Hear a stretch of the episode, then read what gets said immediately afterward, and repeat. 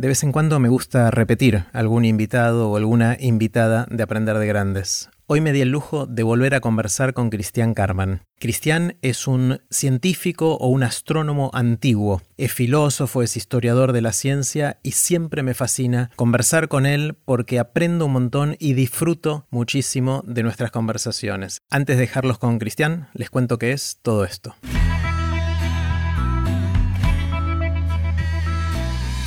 Esto es Aprender de Grandes el podcast donde comparto lo que aprendo mientras intento aprender durante toda la vida y lo que converso con gente que admiro. Antes de dejarte con la conversación de hoy, te cuento que si querés seguir aprendiendo durante toda la vida, aparte de escuchar el podcast, podés también participar de los cursos que estoy dando. El objetivo es que desarrolles diversos superpoderes, como el de entender y mejorar tus hábitos, el de contagiar la pasión que sentís por tus ideas o proyectos a una persona o a diez mil, o el de poder aprender casi cualquier cosa durante toda la vida. Si te interesan los cursos de hábitos, de oratoria, de aprender a aprender y otros que vendrán, podés ver toda la información en aprenderdegrandes.com.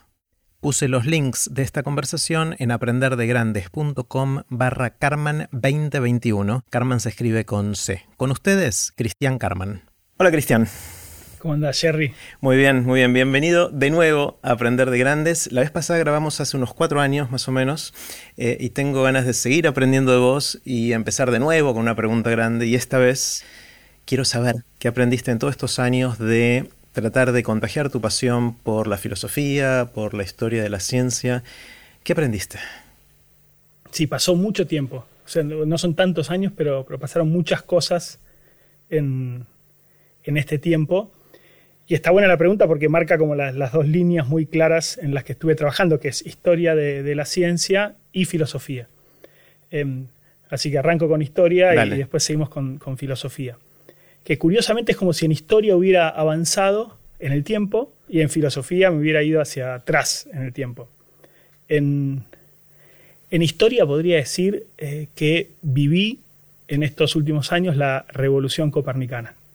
Espectacular. Volví a vivir, em, viví yo por primera vez la revolución copernicana. Vos sabés que yo em, vengo trabajando hace mucho tiempo autores antiguos de, historia de la, ciencia, de la astronomía antigua, Ptolomeo fundamentalmente, pero entré a la astronomía desde la filosofía, por lo cual no tenía un conocimiento eh, contemporáneo de la astronomía. Es decir, muchas de las cosas que yo entendía, eh, las entendía como efectivamente las entendían los antiguos y no tenía la explicación contemporánea. Mi, concepción del mundo logré que fuera eh, como la tenían los antiguos. Entonces te podía explicar los eclipses como los explica Ptolomeo, eh, pero ponerme a pensar que en realidad es la Tierra la que está girando y la Luna me complicaba. O podría explicarte la eclíptica y el movimiento de las estaciones, como las explica Ptolomeo, pero ponerme que en realidad es el eje de rotación de la Tierra, no podía. Entonces realmente pensaba como un antiguo. Y en el, no, somos tantos los que en el país trabajamos historia de, la astronomía, somos tres o cuatro los que nos juntamos semanalmente y uno de ellos trabaja Kepler, Diego Pellegrín, creo que lo conociste en alguna charla de, de Baikal. Eh, y él insistió bastante en que estudiemos a Kepler, qué sé yo. Bueno, por supuesto lo fuimos conociendo de a poco. Y hace, ponerle dos o tres años, hice un trabajo con, un, con otro colega, eh, Gonzalo Recio, que es otro tolemaico, eh, que es muy curioso porque vive también en Bellavista, por lo cual la, densidad de tolemaicos del planeta es, Aparte, la palabra tolemaico es la, acabo de escuchar por primera vez en mi vida. Eso muestra la, escasez. Eso claro, exacto. Hay dos y, y, vivimos a 10 cuadras de diferencia hay una influencia mutua que, generó un poco eso, pero eh, nos pusimos a hacer un trabajo en el que tratábamos de mostrar cómo pasar con detalle desde Ptolomeo a Kepler, o sea, cómo entender toda esa transformación geométricamente eh, y qué error implicaba, qué sé yo, si la órbita en vez de ser circular era elíptica, si el centro no era el Sol sino la Tierra, bueno, todos esos cambios. Y nos trabamos con algunas cosas muy complejas, eran muy, muy difíciles para nosotros, lo elaboramos mucho, varios meses, hasta que encontramos con un diagrama eh, cómo era la solución. Dos o tres meses después, ese trabajo lo publicamos, que sé yo, dos o tres meses después veo en Astronomía Nova, uno de los libros estrella de Kepler, el mismo diagrama. Dije, claro, si este pibe vivió lo mismo que nosotros, es decir, el pibe viene de Ptolomeo y se va, bueno, él es el que lo lleva, pero se está yendo hacia, la, hacia el heliocentrismo. Entonces sentí una connaturalidad con Kepler que, que ni siquiera la tenía con los griegos. Porque dije, este pibe estudió lo mismo que yo, eh, está formado igual que yo, y entonces me entusiasmé mucho. Y llegó a la misma conclusión. llegó la misma, bueno, eso era más o menos, se había hecho la misma pregunta. Y nosotros la, la laburamos, la laburamos, y, y, el pibe había hecho. Entonces dije, este, tengo una gran ventaja. Él nos insistía, él quiero decir eh, Diego, en que laburáramos Kepler, que no lo laburaban mucho, y que en general se lo labura desde eh, estudiosos que saben física contemporánea. O sea, lo, lo estudias a Kepler desde adelante, digamos. Y que no había tantos que lo estudiaran desde atrás. Y cuando vi ese dije, tiene razón, tiene razón Diego, porque yo tengo, nosotros tenemos una gran ventaja que es, yo viví lo mismo que Kepler. Entonces voy entendiendo, porque tengo la cabeza como la tenía Kepler antes de ser Kepler. Entonces me empecé a meter con mucho entusiasmo en historia de la en astronomía moderna, moderna siempre pre-newtoniana. Newton es mi límite, Isaac es mi, es bueno, tal vez en el próximo podcast hablamos de, Newton, pero por ahora es, es el límite. Eh, y descubrí un, un, mundo, también es cierto que en astronomía antigua ya eh, me estaba costando encontrar algún tema, yo laburo cosas como muy, muy específicas y no estaba encontrando. Y acá se abre un mundo, se abre un mundo porque tenés infinitamente más evidencia, o sea, de, los antiguos tenés los libros que escribió Ptolomeo, alguna referencia y no mucho más, por lo cual está bueno porque te permite especular, tenés, digamos, tenés pocas herramientas que las podés combinar, pocos elementos que los podés combinar de, de muchas maneras, y también está bueno porque no necesitas leer tanto para laburar en serio. Acá vos decís una, una pavada de Kepler y hay 400 cartas que te desmienten, porque casi todas las cartas que escribió Kepler están, la de los contemporáneos que hablaban con Kepler. Entonces, hay muchísima más evidencia, es mucho más laburo. Eh, y eso no me encanta tanto. O sea, mi fuerte me parece que no es ser un erudito, este, leerme todas las de los sí. 14 tomos de Kepler. Y... Vos querés pensar y recorrer el camino que recorrieron ellos de alguna manera, más que estudiar lo que ellos hicieron o escribieron. Claro, a mí me, digamos, también me sirvieron estos años como para entender mejor exactamente qué es lo que me gusta dentro de, o sea, cuál es mi, dónde juego mejor, ¿no? Dónde me gusta jugar en la cancha. ¿Y dónde eh, es? Y es, sí, resolver problemas que quedaron planteados. ¿Entendés? Que en el fondo, como me critican también mis, mis, mis colegas, eso no es hacer historia, sino que es hacer astronomía eh, vencida, digamos. O sea, me, me, interesa mucho más si Kepler eh, no resolvió un problemita, cómo se podía resolver, ahora te cuento alguna investigación que hice sobre eso, eh, o descubrir cómo se les ocurrieron a ellos las cosas. Espera, espera, me parece que cuando decís no es hacer historia, la palabra hacer historia tiene dos posibles lecturas, al menos. Una es hacer historia en el sentido de ejercer la historia, lo que hace un historiador claro. de ir a investigar, y hacer historia de crear historia, ¿no? Esa es la otra acepción. Y de alguna manera estás haciendo historia porque está haciendo Kepler. De, o sea, estás haciendo historia con la otra acepción de, de la palabra. Sí, estoy haciendo historia eh, sí. con cuatro siglos de atraso. Está bien. Eh, no es mi culpa el, el, siglo en el que nací, ¿no? pero, pero te digo, muchas veces me, me, me reprochan cuando compartimos un paper que, que, escribo, qué sé yo, me dicen, esta hace cuatro siglos hubiera sido recontra interesante, ahora, desde los criterios eh, epistemológicos de la historia, bueno, no, no, es una gran contribución, porque en el fondo no estás entendiendo cómo pasó algo, sino que estás proponiendo alguna idea nueva, cómo se podría haber desarrollado. Asumí eso y listo, trato de disfrazarlo, pero es lo que me gusta hacer. Digamos, nadie me va a bancar como en, en, astronomía, no me van a bancar por tratar de desarrollar la, la, la astronomía de Kepler. En historia encontré el, el, nicho, bueno, después lo disfrazo un poquito, pero entendí que eso es lo que me gusta. Y eso es más difícil cuando hay más evidencia. Claro. Eh, pero también es más fascinante. Entonces, eh, la verdad que me fui metiendo. Eh, entonces, primero hicimos ese trabajo de Kepler y después por Kepler llegué a, a Tycho Brahe, que es un, un capo también. Y además tengo, eh, escriben en latín, el latín es un poco más fácil que el griego, entonces podés acceder a, a manuscritos o a veces a ediciones que nunca fueron traducidas, pero podés, podés leerlas. Entonces tam, también estoy un poco más cómodo en el, eh, con la base empírica. ¿Le, ¿Lees latín fluido? No, fluido no, pero lo puedo leer bien, digamos, con diccionario al lado, no, en general, y siempre tengo un viejo profesor que me ayuda, si hace falta. Eh, eh, ¿Manejas mejor el griego? El griego peor todavía. Ah, peor todavía. eh, el griego es más difícil. Digamos, latín corrido puedo leer Santo Tomás de Aquino, que es, es un latín muy eh, científico, digamos, con palabras muy técnicas, siempre las mismas palabras, entonces que ya conozco, entonces lo puedo leer sin problema. Eh, Tico era complicadísimo como escribía, Longomontano un discípulo de Tico más difícil, y son cartas, entonces a veces son medio coloquiales.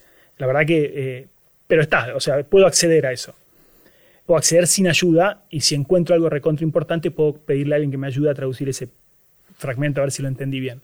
Con griego ni siquiera a veces puedo bucear, ¿viste? Porque es, muy difícil entender. Entonces, em, llegué a Tico. la, gran genialidad de Kepler, obviamente, es proponer las órbitas elípticas y romper así con un mandato de, mi amigo Platón eh, de siglos y siglos de que las órbitas tenían que ser circulares. Pero él hizo todo lo posible por dar explicaciones que cerraran con órbitas circulares. Y para hacer eso, él eh, propuso un método que él cuenta que le llevó 5 eh, años y 70 intentos para encontrar los, mejores parámetros para predecir con órbitas circulares. ¿no?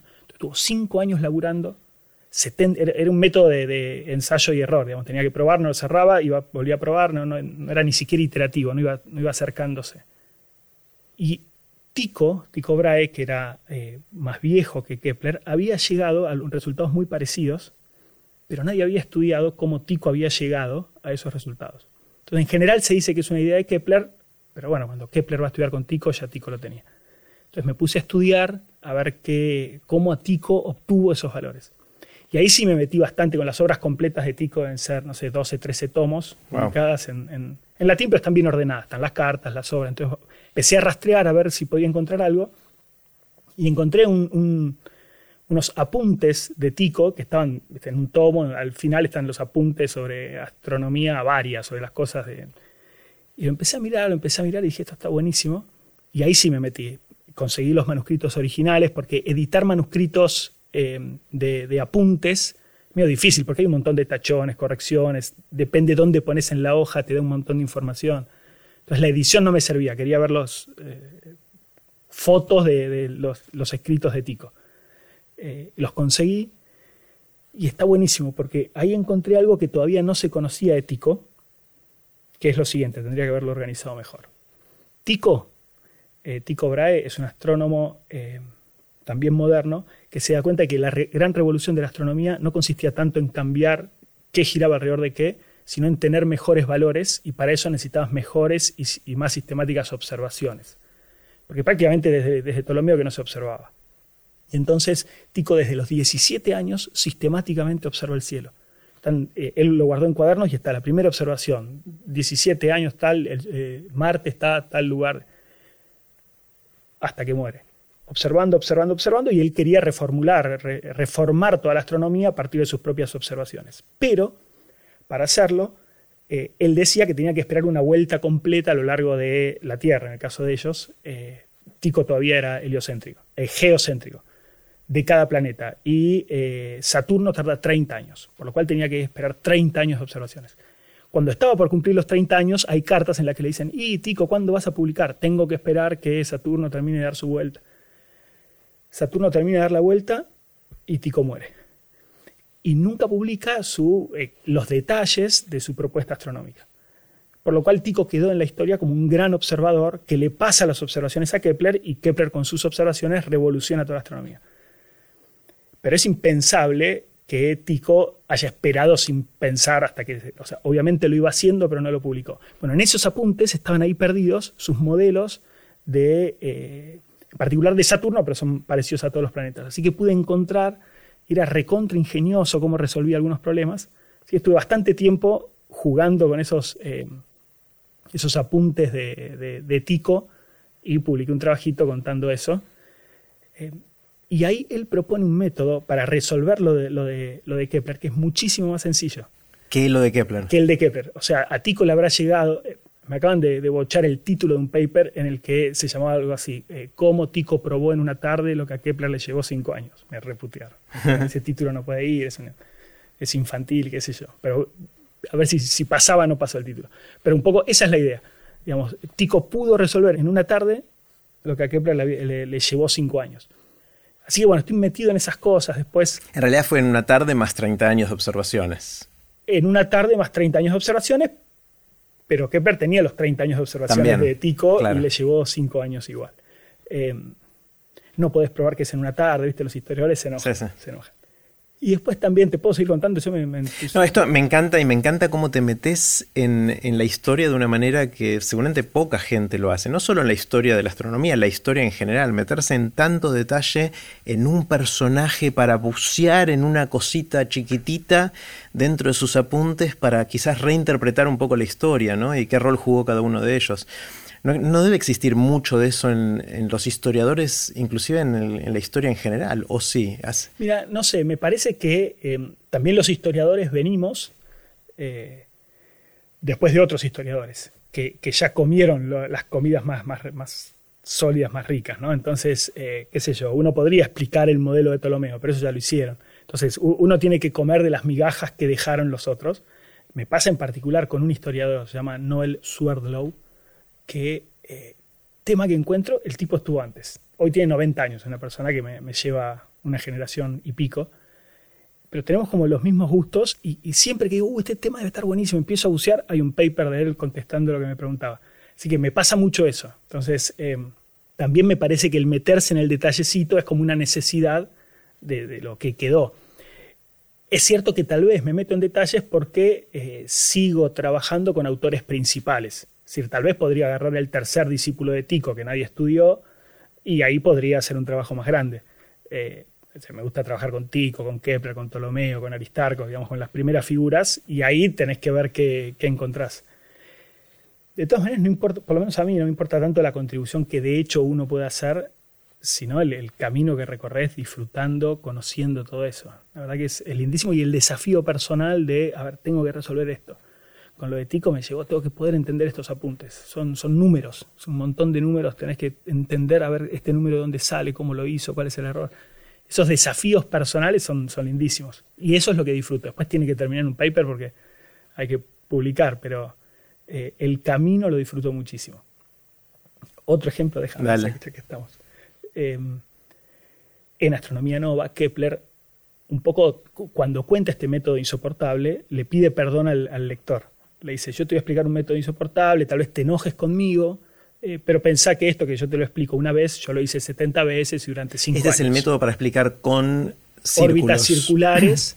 exacto, con órbitas circulares el movimiento de los planetas. Y claro, él no encuentra una solución geométrica y por eso tiene que hacer estas aproximaciones. Se entera que hay un, matemático francés, Vieta, en, en, latinizado, Viet, creo que es en francés, eh, que era un capo, que había encontrado, eh, que, se había metido con unas cosas de astronomía. Kepler tiene un amigo que lo conoce y le manda una carta diciéndole, ¿por qué no le preguntas a él a ver si me da una mano, a ver si esto se puede resolver de una manera más fácil? Esa es la única evidencia que tenemos. Digamos, ¿no? no sabemos si a Vieta le llegó, si Vieta contestó. Me pongo, me pongo a bucear de nuevo. Encuentro que este Vieta escribe un libro que no logra publicar porque muere más o menos en esa época. Consigo los manuscritos, lo empiezo a mirar, digo, tengo que encontrar acá la respuesta, a la solución al método de Kepler. Empiezo a bucear, empiezo a bucear y no sabes lo que encuentro. No, no encontré la solución. No encontré la solución, pero encontré algo eh, muy parecido, muy, muy parecido. Entonces me propuse, usando eso, resolver el problema de Kepler para mostrar que era una trivialidad. Digamos que si, si Vieta se hubiera enterado, lo podría haber hecho. Eh, y lo estuve elaborando y lo logré. También de nuevo un desafío personal. Es decir, bueno, si hubiera sido un matemático del siglo XVI, obviamente tengo todas las ventajas de, la tecnología actual, no es que esté a la altura de ellos. ¿no? Eh, y entonces la, conclusión de ese trabajo es, si Vieta se hubiera enterado, hubiera vivido dos años más, porque murió justo en, esa época, eh, o Kepler, ni siquiera Kepler tendría que ni siquiera Vieta le tendría que haber contestado. Hubiera bastado con que Kepler hubiera tenido acceso a lo que yo tuve. Hubiera visto esos apuntes de Vieta, Vieta hubiera llegado a publicar eso, Kepler se ahorraba cinco años. Eh, y cinco años de Kepler, eh, tal vez era Newton, qué sé yo, no sé. Entonces, son ese tipo de trabajos que estoy haciendo ahora que me entusiasman un montón, pero también me doy cuenta que eh, si me quedo ahí, me alejo de astronomía antigua, porque también es cierto que si no empiezo a bucear, tampoco encuentro.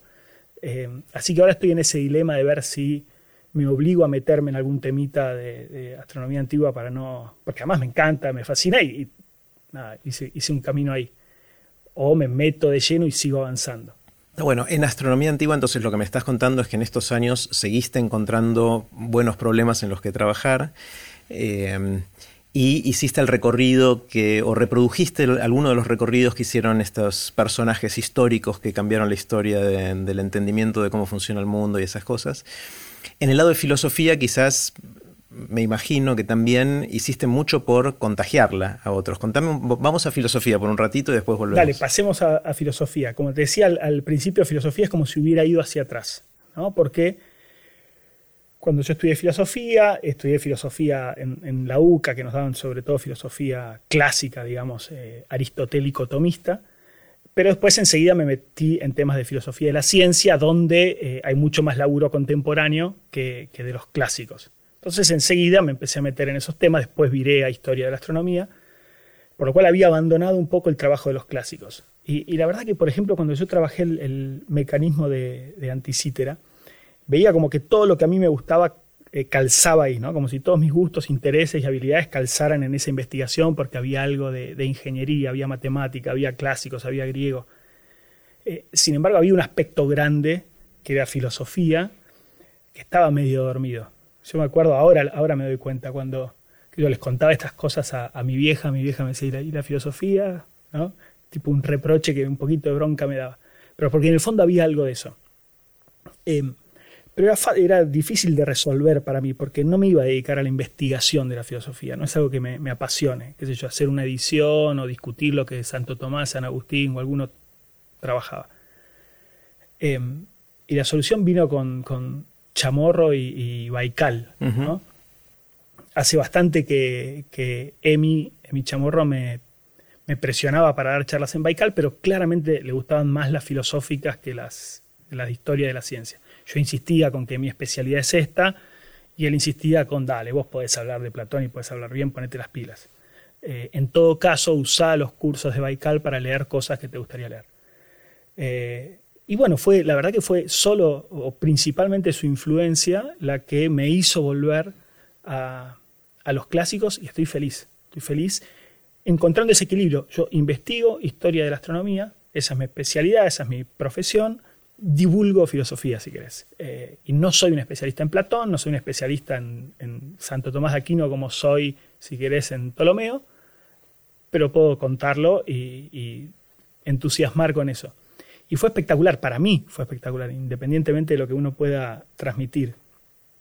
Eh, a principios del año pasado, eh, combiné con un amigo, Juan Francisco, empezar a leer los clásicos sistemáticamente.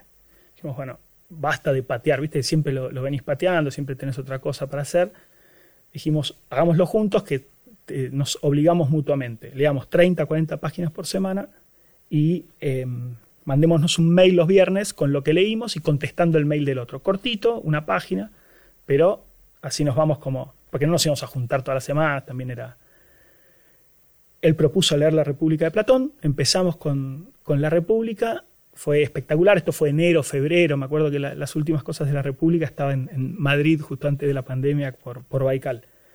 Eh, y dijimos, leamos todo Platón. Vamos con todo Platón. Estamos ahora terminando Platón, eh, después de un año, y dijimos, volvamos a leer Platón. ahora cuando terminemos, Volvamos a leer, empezar de nuevo. Eh, él no está tan convencido de leer todos los diálogos, me dijo, por lo menos algunos volvamos a leerlos. Pero la verdad que es espectacular. Y empecé solo también a leer un artículo de eh, la Suma Teológica de Santo Tomás por día, que es una página y pico. Una página. Todos los días y escribir como un pequeño dialoguito eh, sobre lo que Santo Tomás argumenta, también como para obligarme a no leerlo sin prestar atención, pensarlo un poquito. Yo me, transformó eso. es, como una compañía diaria de, pensamientos interesantes, porque cada artículo es como, ¿viste esa aspirineta que te dicen que tomes para el corazón? Una gota, ¿no? pero durante el día pienso una cosita y al día siguiente otra. Y es un plan ambicioso, son más o menos 10, 12 años, de, la, suma es larga. ¿Tanto escribió? Sí, sí. Bueno, esa es una obra, ¿no? Es increíble lo que... Pero esa obra, por, ponerle, le llevó 10 años. Por lo cual me imagino que hacía algo parecido a lo que estoy haciendo yo, pero escribirlo en vez de leerlo. ¿no? O sea, todas las mañanas, tal vez se sentaba, escribía uno o dos por día y así lo fue haciendo. Eh, sí, bueno, escribían, no tenían internet, ¿no? Eh, pero la capacidad de trabajo que tenían estas personas era increíble. así que volví a la, filosofía y volví ya después de un camino recorrido. Entonces volver a leer a Platón eh, para mí fue un descubrimiento. Fue, o sea, me siento amigo de Platón. ¿Viste cuando vos, qué sé yo, lees un mail de un amigo y, te hace una joda, un comentario, alguna cosita, vos decís, eh, de compinche, ¿viste? Como que entendés enseguida que, te lo está haciendo para vos. Bueno, con Platón me empieza a pasar eso. Y te leo párrafos y sí, este es Platón. Acá, acá está jodiendo, acá está haciendo un chiste, acá está tratando. Es increíble. Eh, así que estoy, nada, fascinado y en Baikal todo lo que puedo eh, transmitiendo estas cosas, pero es como lo que era el objetivo principal, que era, bueno, ponete a leer para dar algún curso para, contentarlo a, a, Chamorro. La verdad que tenía razón él, es disfrutar un montón de volver a los clásicos y, me alimenta y de nuevo llena. Tal vez dentro de tres años digo, mira, me faltaba tal aspecto de mi vida, que, pero hoy me siento como mucho más pleno en compañía de Platón, Aristóteles, Santo Tomás. Eh, y trabajando fuerte en, las cosas más arduas de, historia de astronomía. Nunca, nunca había pensado, me, dejaste pensando varias cosas, pero nunca había pensado la cantidad que escribió Platón, Santo Tomás y muchos de, los, de los algunos, algunos, Aristóteles supongo, eh, que hoy uno se lo imagina con un procesador de texto, con la computadora, con el verificador de ortografía y ese tipo de cosas, y estos tipos escribían a mano sobre no sé qué material, ¿qué, tenían como...? Era eh, pergamino, papiro, ¿no? Me parece que ya, ya tenían una especie de papel. Eh, dicen que Santo Tomás tenía escribientes. ¿Él les dictaba? Él dictaba. Dicen esto porque dicen que dictaba varias obras al mismo tiempo en el zoom de su sabiduría. Hacía Mientras uno escribía, claro, mientras uno escribía, le iba dictando al otro, al otro, al otro. Eh, pero claro, me parece que. Eh, y tal vez no somos conscientes de la cantidad de tiempo que hoy perdemos. Perdemos como quieras, lo usamos, para, otras usamos para otras cosas. Eh, por supuesto, eran monjes. Santo Tomás escribió mucho más que lo que tenemos de Platón. Platón son cinco tomos. Toda la vida. Pero a vos te llevó un año leerlo, o más de un año, ¿no? Sí, eh, y además el valor, o sea, la densidad de cada parrafito, ¿no? Eso sí. Eh, pero, pero bueno, los medievales eran monjes. Entonces, Están dedicados a eso. Estaban dedicados oración, laburo, qué sé yo, pero tenían una vida sistemática que no tenía distracciones. distracciones Me parece que eso ayudaba mucho. Eh, pero sí escribían un, un, montón, un montón, y como vos decís, bueno, no había corrector de texto, no había, probablemente de noche no escribieran, o era mucho más difícil. Eh, no podían copiar y pegar, como hacemos nosotros, que si era más difícil buscar una referencia, tenían mucha más memoria también, ¿no? Eso se ve en los diálogos de Platón, cuando que Sócrates dice, bueno, eh, o un compañero de Sócrates dice, te quería contar esto, así que anoche me, pasé la noche tratando de recordar eso. El pie se sentaba horas a recordar algo y, lo, y le volvía a la cabeza. Nosotros no lo podemos hacer ni con un número de teléfono. Claro. Eh, entonces me parece que eso también, también ayudaba porque podías combinar más cosas. O sea, eh, Santi Bilinkis, por ejemplo, es un gran enemigo de, estudiar de memoria. Eh, también algunas cosas ayuda a tenerlas directamente en la cabeza, porque las podés combinar. Si, o sea, si no sabes que están. Bueno, él dice lo mismo, ¿no? No es que esté en contra, él dice la fecha, las cosas que puedes encontrar afuera, no vale la pena tenerlas. Pero algunas cosas está bueno tenerlas de memoria y ellos las tenían. ¿No? Me parece que eso también ayuda. Claro, no es solo la capacidad de escribir tanto por la disciplina y todo eso, sino la capacidad de tener tantas ideas. O sea, esto de Santo Tomás, de cada día te, poder escribir una cosita nueva. Sí, eh, son nuevas y no, ¿no? Porque son eh, también, en particular los medievales, Platón es mucho más original. ¿no? Platón, vos decís, bueno, es el primero que escribe sobre este tema, escribe un diálogo espectacular. Ahí sí hay mucha más creatividad. La Suma Teológica es un manual de teología donde los temas estaban más o menos definidos y él iba contestando un montón de preguntas. Entonces, me parece un montón de originalidad en las objeciones que se pone, las respuestas, cómo lo va encarando, pero el plan lo tenés. O sea, vos tenés que escribir sobre estos 50 temas y los medievales eran mucho más acumulativos en, la filosofía, es decir, lo que hacían eran comentar obras de otros, eh, por lo cual el material ya lo tenías o sea, obras de Santo Tomás son los comentarios a la metafísica de Aristóteles. la metafísica de Aristóteles, agarraba el comentario de Santo Tomás, cada frasecita y sobre eso discutía. Eh, y lo, mezclaba con otros autores, por lo cual no era sentarse de la nada. ¿no? Así son mucho más los, los autores modernos, por ejemplo, de Descartes en adelante, los filósofos modernos, que no son tan amigos de la tradición y sí de la originalidad. Y entonces sí, tienen que sentarse y decir, a ver, yo quiero hablar de conocimiento, pero no quiero repetir lo que dijeron en el pasado, arranco de cero. Por eso en muchos sentidos también son más lindos de leer, porque son más autocontenidos. Vos lees el discurso del método de Descartes y lo entendés. no hace falta leer todo para atrás. De Platón, claro. Eh, porque de alguna manera es un renacer también de la filosofía. Los medievales, eh, bueno, si no tenés la técnica aristotélica y si no leíste Platón, es más difícil seguirlos. En, el caso de Platón, una de las cosas que se dice comúnmente es que prácticamente todo lo que pensamos hoy, todo lo que discutimos hoy, todo por lo que nos peleamos o estamos de desacuerdo hoy, ya lo había pensado Platón, ya lo había... ¿Es así realmente o es una exageración? Mira, el, no sé si contesta, pero está relacionado. hace, unas pocas semanas volví a dar en Baikal una charla de la eh, introducción a Platón. Había dado una muy parecida el año anterior. Entonces dije, bueno, pero después de un año de leer Platón, tengo que poder decir cosas nuevas. Así que no leí la charla anterior, la empecé a preparar de cero. Y después al final dije, bueno, voy a leer los apuntes del anterior, a ver. Y en un 80% era lo mismo. Era lo mismo. Y era lo mismo queriendo ser original. Entonces dije, pero ¿cómo puede ser que, que, crea que descubrí este año lo que el año pasado ya sabía? O sea, no aprendí nada de Platón. Y me di cuenta, no sé si es así, pero me dio la sensación de que muchas veces usamos las mismas palabras pero hay mucho o distinto contenido en las mismas palabras. O sea, pensás cosas distintas cuando decís lo mismo.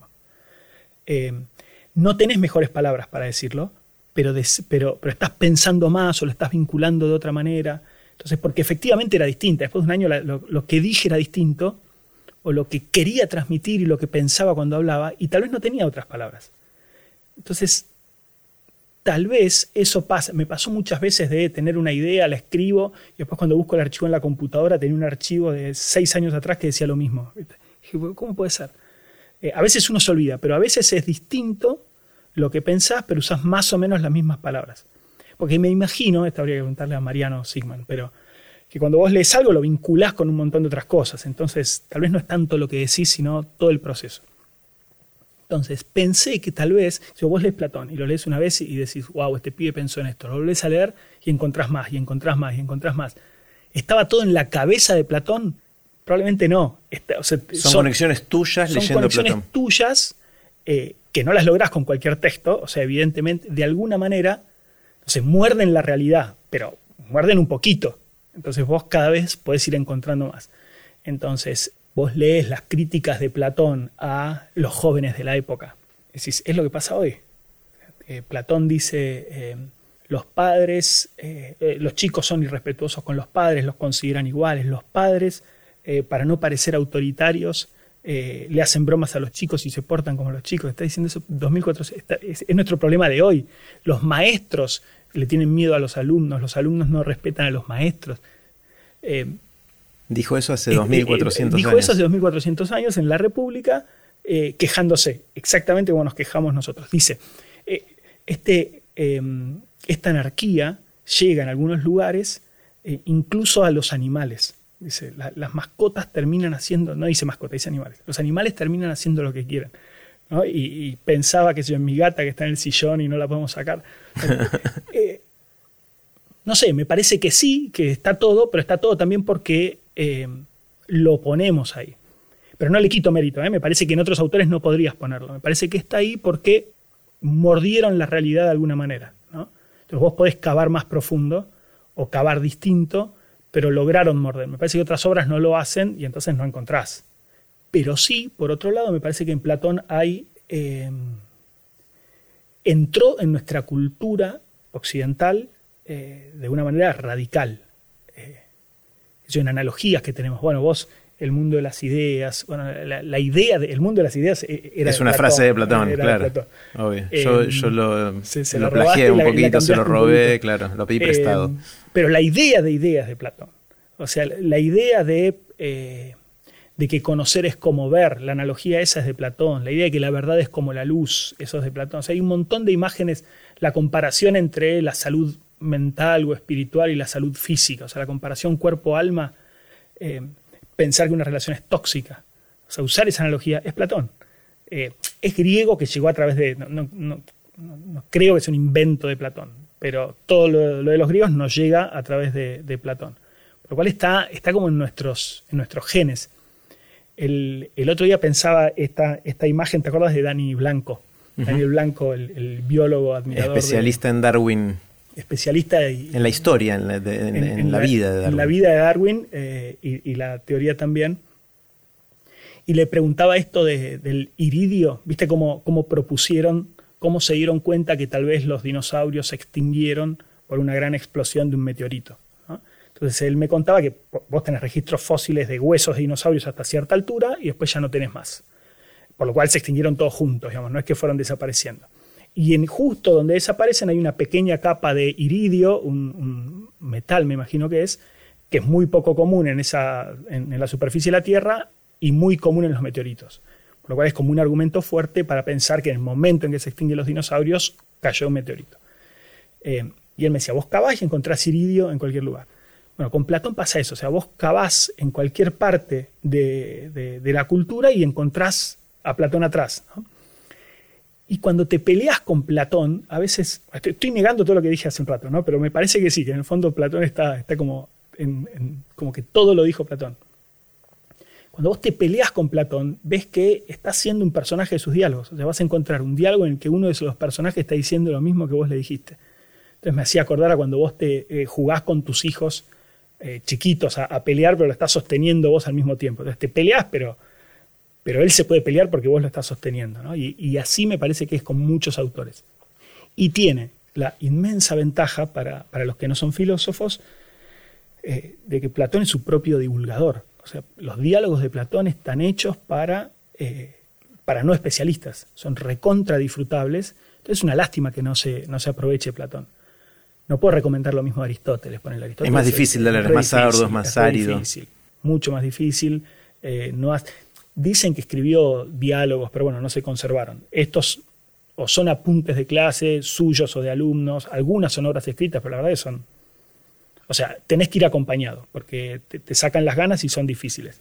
Platón no, Platón lo puedes leer solo y ver qué sacás. Y, siempre te, habla. ¿Te acordás? Yo había usado esta imagen en, la escuela Roca, que está al lado del, eh, del Teatro Colón, dice ahí en el frontispicio liber liberat, que el libro libera. Y que eso se puede entender como que el libro libera a quien lo lee, en el sentido que lo hace más libre porque tenés más conocimiento, pero también que libera al, autor del libro. Cuando lo lees, como si fuera la lámpara Aladino, ¿viste? que lo frotás y sale. Y, ahí sale el Platón. Y ahí sale Platón. Cuando lo lees, vos tuviste, no te quiero yo preguntar a vos, pero vos eh, el año pasado tuviste una pequeña experiencia de lectura de Platón. Sí, sí, sí, sí, Hasta te enojaste un poco, me acuerdo al principio con Platón con Sócrates, por, las reacciones, por cómo trataba a sus, a Exactamente. Sí, bueno, ahí les, cuento a todos que una de las cosas que hizo Cristian es, reproducir eh, esta idea de leer Platón durante un año con un amigo con un grupo más grande de gente. Y ahí, ahí me impactó mucha gente, muchas cosas. Uno es esto, que me enojé con Sócrates, pues no era muy amable con, con el resto de la gente. Pero lo otro que me impactó es que mucha gente se interesó en acompañarte en ese recorrido. Eh, porque uno puede decir, bueno, es Cristian, que es muy especial, y por ahí consiguió un amigo que lo acompañaba a hacer esto, pero de repente éramos 100 o éramos 70 personas, todas las semanas leyendo a Platón y encontrándonos en, una reunión virtual para compartir lo que habíamos leído, ¿no? Es, eso es muy raro. Me acuerdo en, una ocasión que vos dijiste que, estabas como entusiasmado, eh, no, eh, emocionado, creo que dijiste, porque había 70 personas leyendo a Platón esa misma semana, ¿no? Es que te confieso que en algún momento empecé a buscar en las estadísticas de Google a ver si había crecido eh, después de que arrancó el curso Platón o el diálogo que leíamos. No, no creo que mueva la aguja, porque no, éramos tantos. pero... Bueno, pero son tan pocos los, claro, pero no, no, movió la aguja. Pero eh, no lo podía creer. La verdad que cuando, cuando lo, se lo, finalmente se lo propuse a, Chamorro, me dijo, sí, lancémoslo, si son 10, buenísimo. No, no, esperábamos más. Eh, y yo honestamente, no es que en el fondo, viste, no quería entusiasmarme. Dije, es para 10 y de pronto había 70 personas y seguía viendo y seguía viendo y seguía viendo y seguían leyendo.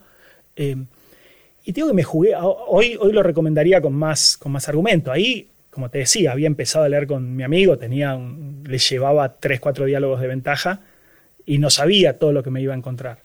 Eh, pero fue espectacular, fue espectacular lo que, lo que la gente iba encontrando en Platón Y yo también no sabía qué iba a decir, porque en el fondo terminaba contando un poquito lo que decía Platón y lo vinculaba con algo, pero era la excusa. La verdad que lo, fuerte era leer a Platón y confirmó un poco lo que, lo que sospechaba, que es que efectivamente se puede leer Platón y todo el año estuvimos y ahora arrancamos de nuevo y vamos a terminar. No, es, es, es una locura. Sí, sí, sí. Y leer Platón, más allá del, del disfrute, que obviamente es una componente súper importante para esto, está, hay un tema de utilidad también, ¿no? De, cómo esta filosofía puede ayudarnos a vivir mejor. ¿Hay algo de eso también? ¿Cómo lo pones en la balanza o qué pesa más en, tu recorrido de esto? ¿El, ¿El, conocer y disfrutar eso o ver si nos puede ayudar a, vivir mejor? Está bueno. Eh, o sea, si soy honesto... Espero que sí. espero que sí, porque soy honesto, te digo que... Em, el disfrute es como el, gusto que le pones a la medicina para que el chico la tome. A, mí, a, mí, me parece que, eh, o sea, si quieres disfrutar, lee Harry Potter, que se lee otra cosa. Claro. Eh, que, que se disfrutan más. Eh, Platón es disfrutable, pero me parece que el fuerte de Platón es obligarte o ayudarte, invitarte a preguntarte cosas que habitualmente no nos preguntamos, o a proponer respuestas que son recontra desafiantes y que podés no compartir, eh, pero que te sacan un poco de tu zona de, confort intelectual.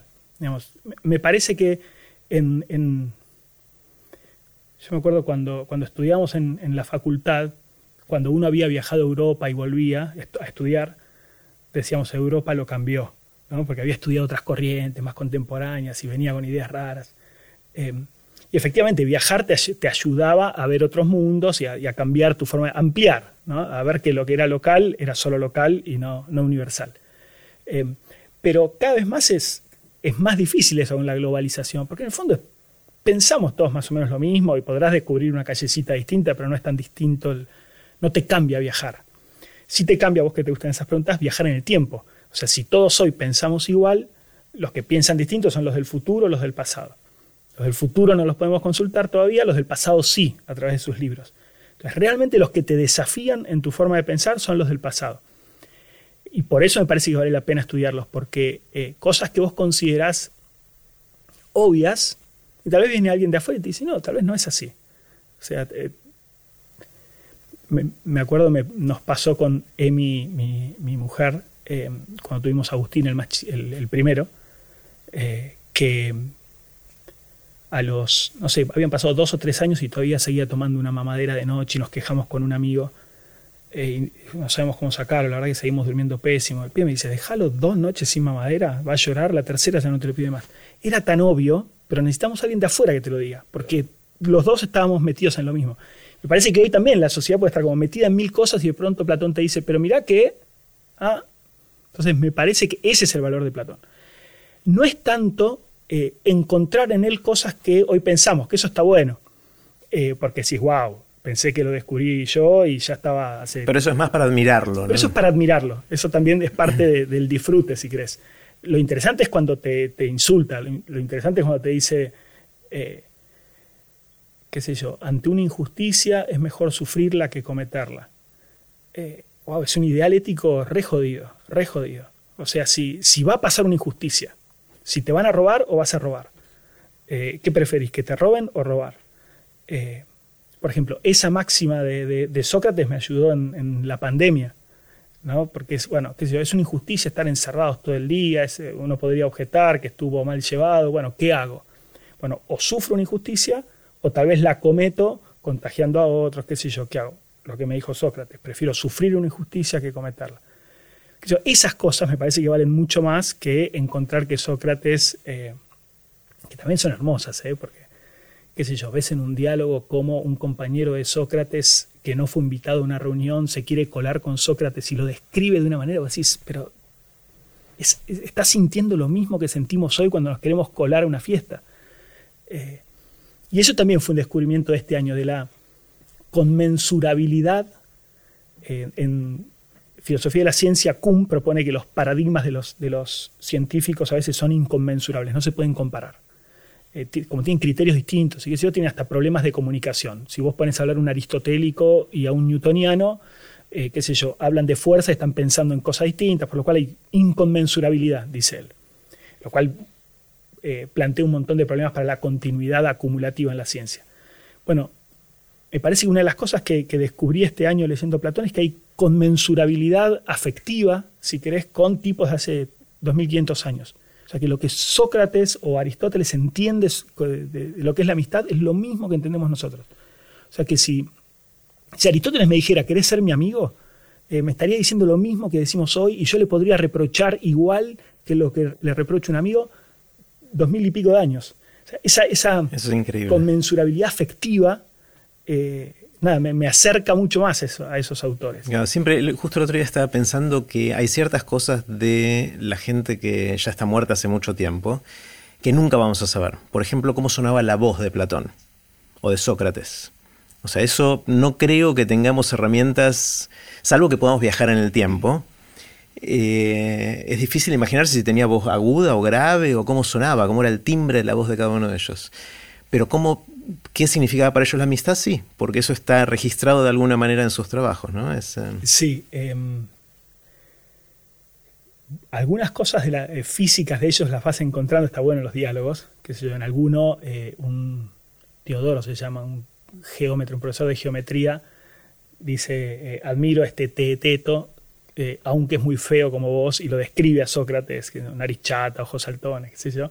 Por lo cual algunas cositas vas conociendo, pero evidentemente perdimos un montón. Eh, pero el pensamiento sí, está. Por eso, o sea, sigo reivindicando los, libros como dispositivos de almacenamiento de, pensamiento. Em, hace un tiempo también pensaba, bueno, si, si abandono la historia y la astronomía y me dedico finalmente solo a la filosofía o eh, a la teología. en algún momento en los últimos años prometí dedicarme a, la teología, eh, pero ¿y todo lo que aprendí? tengo una cabeza llena de ideas, datos, conexiones que, que se mueren conmigo. Eh, que no es que sean especialmente valiosas, me parece que muchísima gente las tiene, pero están, digamos, y que las fui acumulando. ¿Qué hago con esto? Y lo sacas en un libro.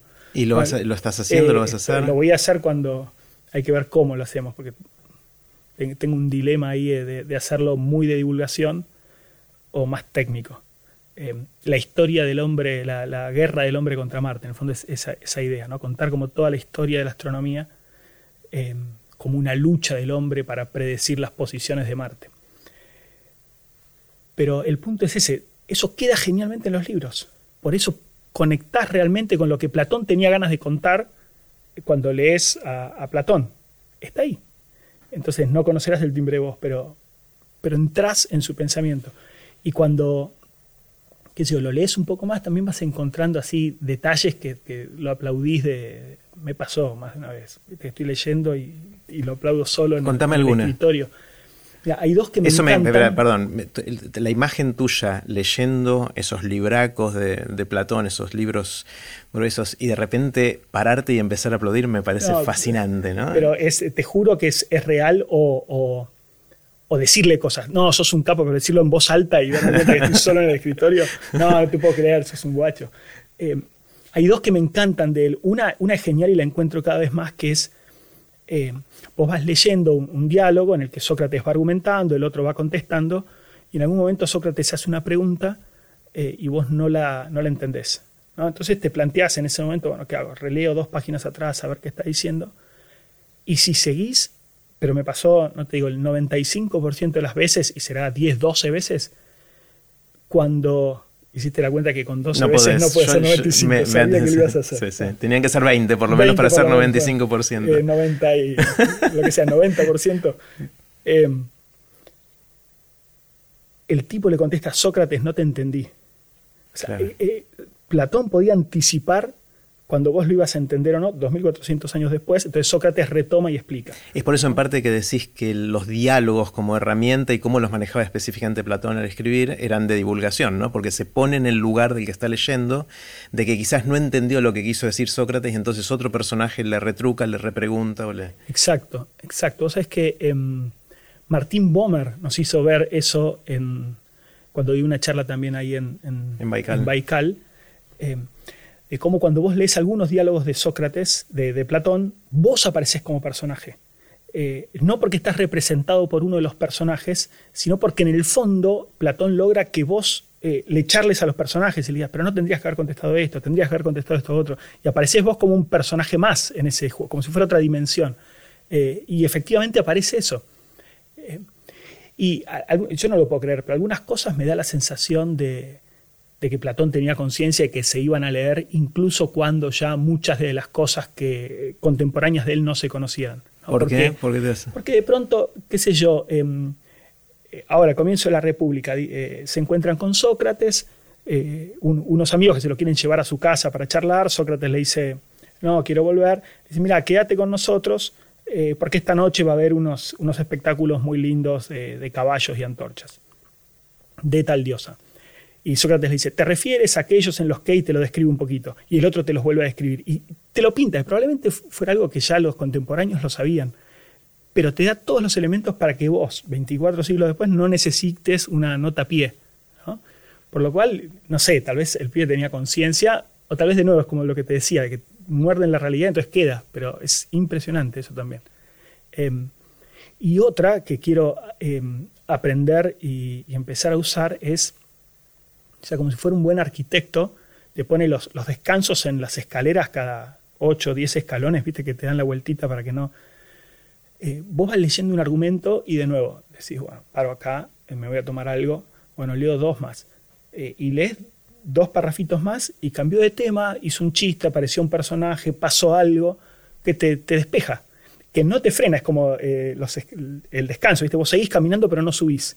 Y nada, te despejó y, pero te digo, muchas veces me pasó, voy a tirar porcentaje ahora porque me vas a calcular, pero muchas veces me pasó que, efectivamente en vez de suspender la lectura bastaba con avanzar un poco más, que él sabía que necesitabas descansar. Eh, por lo cual te digo, fue una, es todavía una experiencia riquísima, no terminamos con Platón. Una experiencia riquísima leer Platón. Eh, una lástima que no lo haya hecho antes, o tal vez ahora lo, veo de otra manera, ¿no?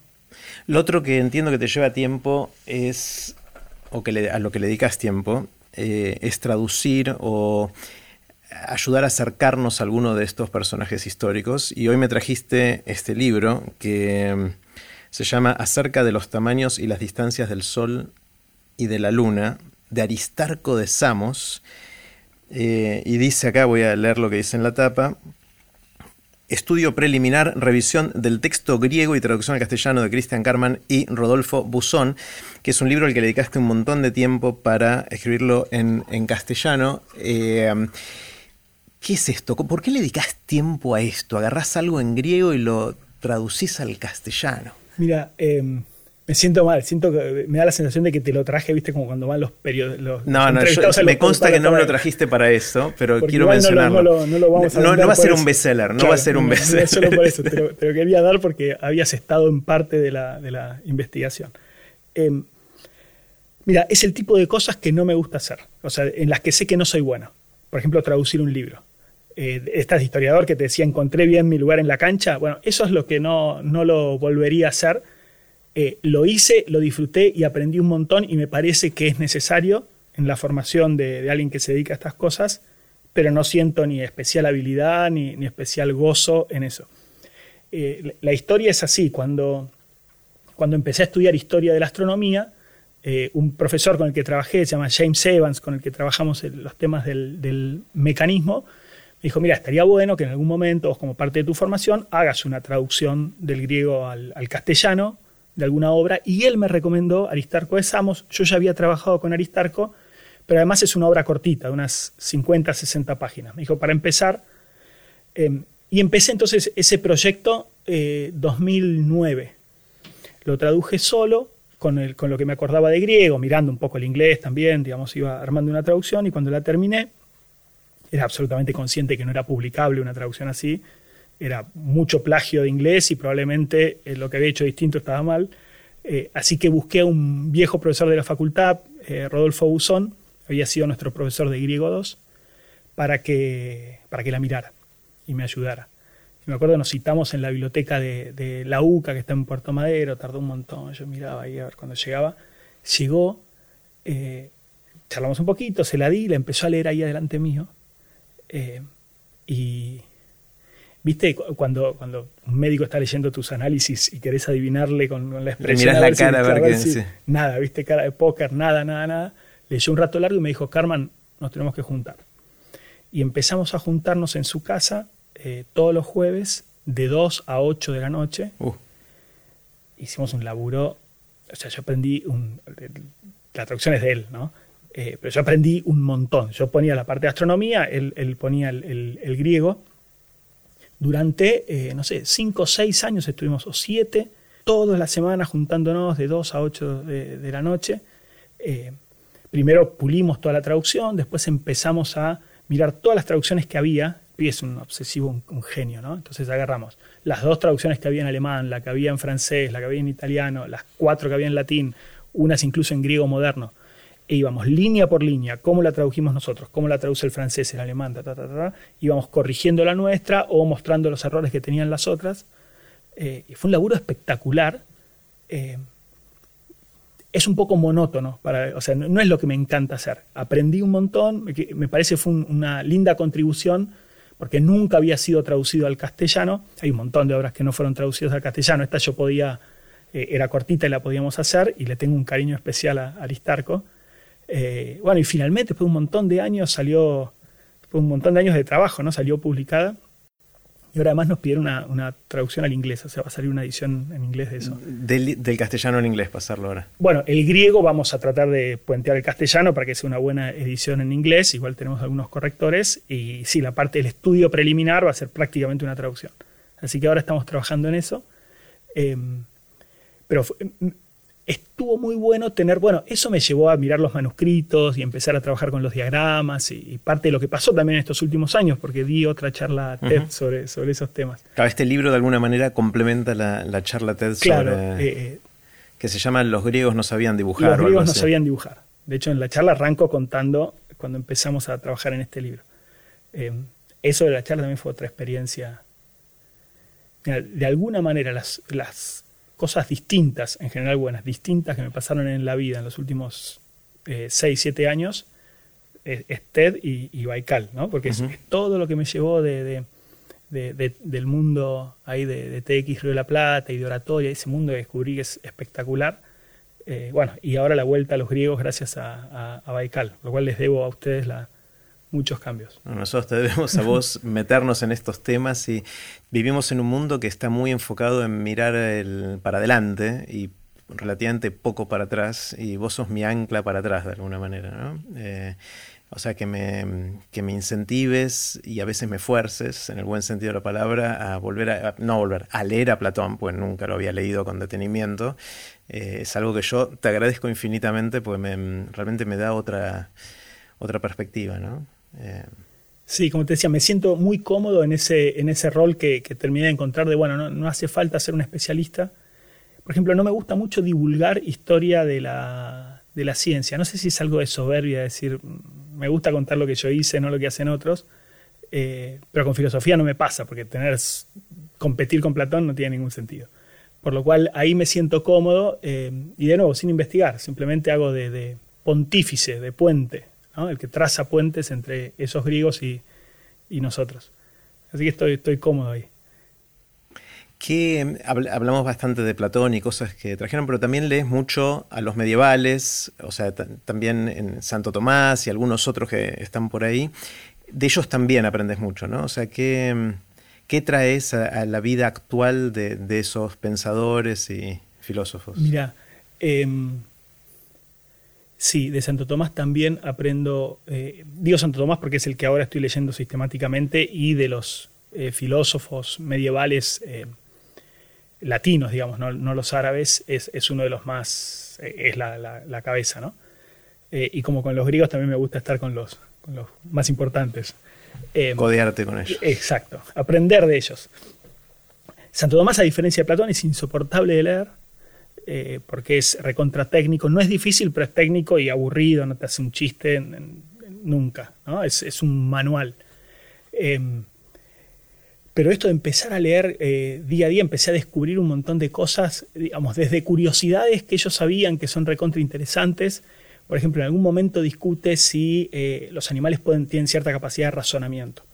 y una de las objeciones que se pone es que dice, cuando, cuando un perro persigue a una presa, em, y hay eh, tres caminos alternativos. huele uno, huele el otro, y si en ninguno de los dos hay olor, se va por el tercero. Y dice, ese es un tipo de inferencia que está haciendo el animal. ¿Qué, sé yo? Que supieran esas cosas y las vincularan eh, y trataran de explicarlas me parece, me parece una genialidad. Ya que lo haya observado, ¿no? Sí, yo te digo, con, con, mucho pesar descubro que muchas de esas cosas están en Aristóteles. O sea, que, que la, las, las leen de Aristóteles, no sé cuánto miraban ellos, Ellos. O, o él en particular. San Alberto Magno, que fue su maestro, sí era un tipo universal. Eh, San Alberto, dicen que San Alberto eh, eh, recorrió toda Europa a pie juntando bichitos, sabía qué arañas tejen la, la tela, y, o sea, cu- cuáles cazan tejiendo y cuáles saltan. Sabía, porque él mismo lo había probado, que la savia de los árboles es más amarga en las raíces que en el tronco. Wow. O sea, haber probado. Había tipos que estudiaban la naturaleza, pero Santo Tomás no era más un teólogo o filósofo. Eh, pero también eh, las sutilezas, eh, sí, de, moral, pero moral en el sentido de ellos, es decir, de, camino a la felicidad. ¿no? Me, parece que son geniales. Me pasó esto, por ejemplo, en algún artículo. El tipo explica que vos cuando, cuando envidias, obviamente lo que haces es desear el bien del otro, en el fondo. ¿no? Cuando vos envidias a otro, lo que estás eh, es eso que tiene él, me gustaría tenerlo yo. Y dice entonces que eh, solamente puedes envidiar bienes materiales, que no envidias bienes espirituales. Pareció medio raro. Diciendo, ¿por qué dice él? Porque el bien material, digamos, si lo tiene él, no lo puedes tener vos, mientras que el espiritual, qué sé yo, eh, ser inteligente. Bueno, que vos seas inteligente no me quita nada mi posibilidad de inteligencia y pone una objeción. Pero no es verdad, porque a veces envidiamos a los que cantan bien, a los inteligentes. Y dice, ahí lo que envidias no es su habilidad, sino que sea mejor que vos. Dice. Ah, Eh, que eso sí te lo quita, digamos, porque uno solo es el mejor. Y me pasó hace un tiempo que eh, un, un amigo mío se, se co- compró un lote en, eh, en Luján, grande, de, de, no sé, 2.000 metros cuadrados. Y sentí un poco de envidia y dije, pero, o sea, estaba feliz por él, pero cuando miras con, con, con detalle dije, acá hay algo que no, no me gusta. Dije, qué raro, si, a mí no me gustaría vivir en Luján, o sea, no cambiaría mi casa por eso, no tampoco lo tendría con mi casa porque sería un... ¿Por qué sentís eso si eh, no lo querés ese bien?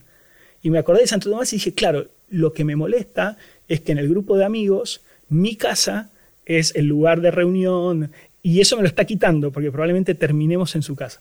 Entonces, esa, esa sutileza eh, que, que te sirve para analizar tu propia vida y tus, cosas, eh, me parece genial. Y eso está ahí, hay que leerlo. Eh, ese es un ejemplo de, de- de tantos, ¿no? Que se me ocurre ahora. Está genial. Cuento de esto, Cristian, de, mm, de leer a Platón o a Santo Tomás o a cualquiera de estos. Debería ser parte de la educación formal, ¿no? O sea, es algo que, que en general leemos muy poquito o nada en la primaria, en la secundaria. eh, ¿Debería estar más o no? Bueno, por supuesto, mi, mi respuesta es tendenciosa. Yo creo que sí. Eh, tendenciosa en este sentido, que yo, hay, hay mucha gente que cree que Platón le hizo mal al mundo y entonces está bueno no leerlo. Y bueno, ¿Hay gente que y- cree eso? Y antiplatónicos hay, hay en todos lados. La- la- es un poco como el, capitalismo, viste que algunos dicen que el, mundo está mal por el capitalismo y otros porque no hay tanto capitalismo. ¿no? Eh, probablemente la respuesta sea todavía falta un poco de Platón para que el mundo mejore, no es que, el, Platón que hay es el que hizo mal. Eh, pero eh, cada vez más, mira, el año pasado con, la pandemia empecé, apenas volví, empecé una, una cuarentena yo porque había estado en Europa antes de que arrancara acá. Y los chicos eh, ya estaban sin empezar las clases, bueno. Y me acordé de que había leído una vez en una biografía de un, de un cura, de un sacerdote, que habían quedado en una guerra encerrados en un lugar durante un tiempo, y el cura dijo, acá no vamos a perder el tiempo, nos ponemos a estudiar. No tenían nada, pero bueno, cada uno se tenía que acordar algo y contarlo. dije, bueno, acá vamos a hacer lo mismo, digamos, no quiero que perdamos días. Entonces eh, empecé a darles latín a los chicos, todavía no había empezado el colegio. Eh, no soy, te dije hace un rato, no, no, es que sea muy bueno en latín, pero había conseguido un manual muy eh, autocontenido, ¿viste? Como esos de inglés que, que, no es que traducen ni nada, sino que te van enseñando Roma y en Italia est, y así arrancar. Empecé dos horas a la tarde, dos horas a, a, la mañana, después fui acortando porque era una locura lo que estaba proponiendo. ¿Y los chicos te acompañaban en eso? ¿Te acompañaban en eso los bueno, No podían no acompañarme, soy el padre, pero se entusiasmaron. ¿eh? El más chiquito, eh, Santi, abandonó, Santi tiene ocho años, eh, abandonó más o menos en la mitad de la cursada, después segundo cuatrimestre retomó. Y hacíamos algo especial, porque también es difícil tener chicos de un rango de ocho años, o sea, de 8 a, a 12 son 8 ahí, o son no, 6, 4, de 8 a 12. Claro, tengo 4 porque tengo los dos extremos, tengo 4 hijos en, los extremos y en el medio, de 8 a 12, pero igual sigue siendo difícil eh, dar una clase para uno de 12 y uno de 8 y que los dos eh, se entretengan, aprendan y no se aburran. Por lo cual Santi un poco quedó excluido. En el segundo cuatrimestre lo que hacíamos era que, leyera y adivinara, porque algunas palabras eran más o menos parecidas y ya... Era más un yo juego. lloraba. Cuando leía en latín con 8 años, ya lloraba. Eh, y fue una experiencia muy linda también de, enseñarle a tus hijos sistemáticamente algo, porque eh, lo conversé mucho con Meli por, por WhatsApp. Al principio sentí, eh, empezaron a aprender muy, muy rápido. En dos, tres semanas, no digo, sabían más latín que yo, pero algunas cosas ellos las sabían y yo ya no. Dije, ¿cómo puede ser? O sea, el colegio es una estafa, dije. ¿Cómo puede ser que en tres semanas yo les pueda enseñar tanto y, tienen años y años y no aprenden nada? Eh, y le escribí a Meli, a Meli con mucha angustia diciéndole, mira, me pongo al, servicio de tu causa, hagamos algo con esto porque es un desastre. Ella me dijo, sí, es probable que tus hijos, eh, digamos, porque hay, hay eh, formaciones y formaciones, tus chicos pueden aprender más en tu casa que en el colegio, pero también la socialización es muy importante. Y obviamente es distinto enseñarle a cuatro que a cuarenta y dos horas que todo el día. pero me sentí muy como desilusionado con, con el colegio y eh, no con el colegio de los míos en particular, con, la, educación, institución. Eh, y asombrado el potencial que tienen los chicos para aprender. Eh, increíble la capacidad. Después entraron en una meseta, la verdad que arrancaron muy rápido y después yo me empecé a angustiar porque dije, uh, hace tres semanas que estamos con lo mismo. Y después charlando con Meli también me dijo, mira, dales tiempo, o sea, son, tienen que ir asimilando los, los conocimientos. por lo cual también le doy, fue un poco injusta la apreciación que hice con el colegio, no es que vas necesariamente siempre a otra velocidad. Pero la experiencia de ver cómo aprenden, cómo interactúan entre ellos, quién es más, más lúcido para algo y quién para lo otro, a quién le cuesta más, eso fue como una dimensión de mis hijos que no conocía. Fue muy, muy lindo. Perdón, todo esto nada que ver, era por tu pregunta de si habría que leer a Platón. Entonces, este año, que ahora parece que empiezan las clases, pero es em, difícil saberlo, eh, dije, ¿sigo con latín o empiezo con lógica? Eh, y estoy ahí decidiendo. Algunos piden latín y estoy feliz, eh, y otros, por supuesto, no quieren nada. Eh, pero la idea es darles como la, educación tradicional medieval, que era el trivium, la primera que era gramática, lógica y oratoria. está buenísimo, o sea, eso es lo que en el fondo hay que aprender orgánicamente. Gramática, lógica y Gramática, lógica y oratoria, que es primero aprender el lenguaje, después aprender cómo pensamos y después aprender cómo comunicamos lo que pensamos. En el fondo eso es, como el, CBC, digamos, el, básico del conocimiento. Después venía el quadrivium, donde estaban las ciencias, eh, geometría, filosofía, pero ese era el segundo nivel. Ese es como el más básico. Entonces voy a ver si, si tenemos tres años de pandemia, tal vez les, doy el trivium a los chicos. Eh, me parece que eso estaría buenísimo, que se enseñe. O sea, enseñarle a los chicos comunicación, aprender a dar una charla, aprender a pensar un, yo les hago mucho coaching también cuando, cuando hablan en casa, cuentan, un, bueno, a ver, armar un poquito Decirlo de otra manera. Claro, una pausa acá. Eh, eh, pero me parece que es, una herramienta fundamental y no, no se enseña. No se enseña. No se enseña, tal vez en quinto año te des algún profesor loco que te da algo de... Eh, entonces, esas tres cosas, aprender tu lenguaje, eso sí lo enseñan en general, aprender cómo razonamos, aprender a razonar bien y eh, a, contar. A, contarlo, a comunicarlo, a escribirlo bien y a decirlo bien.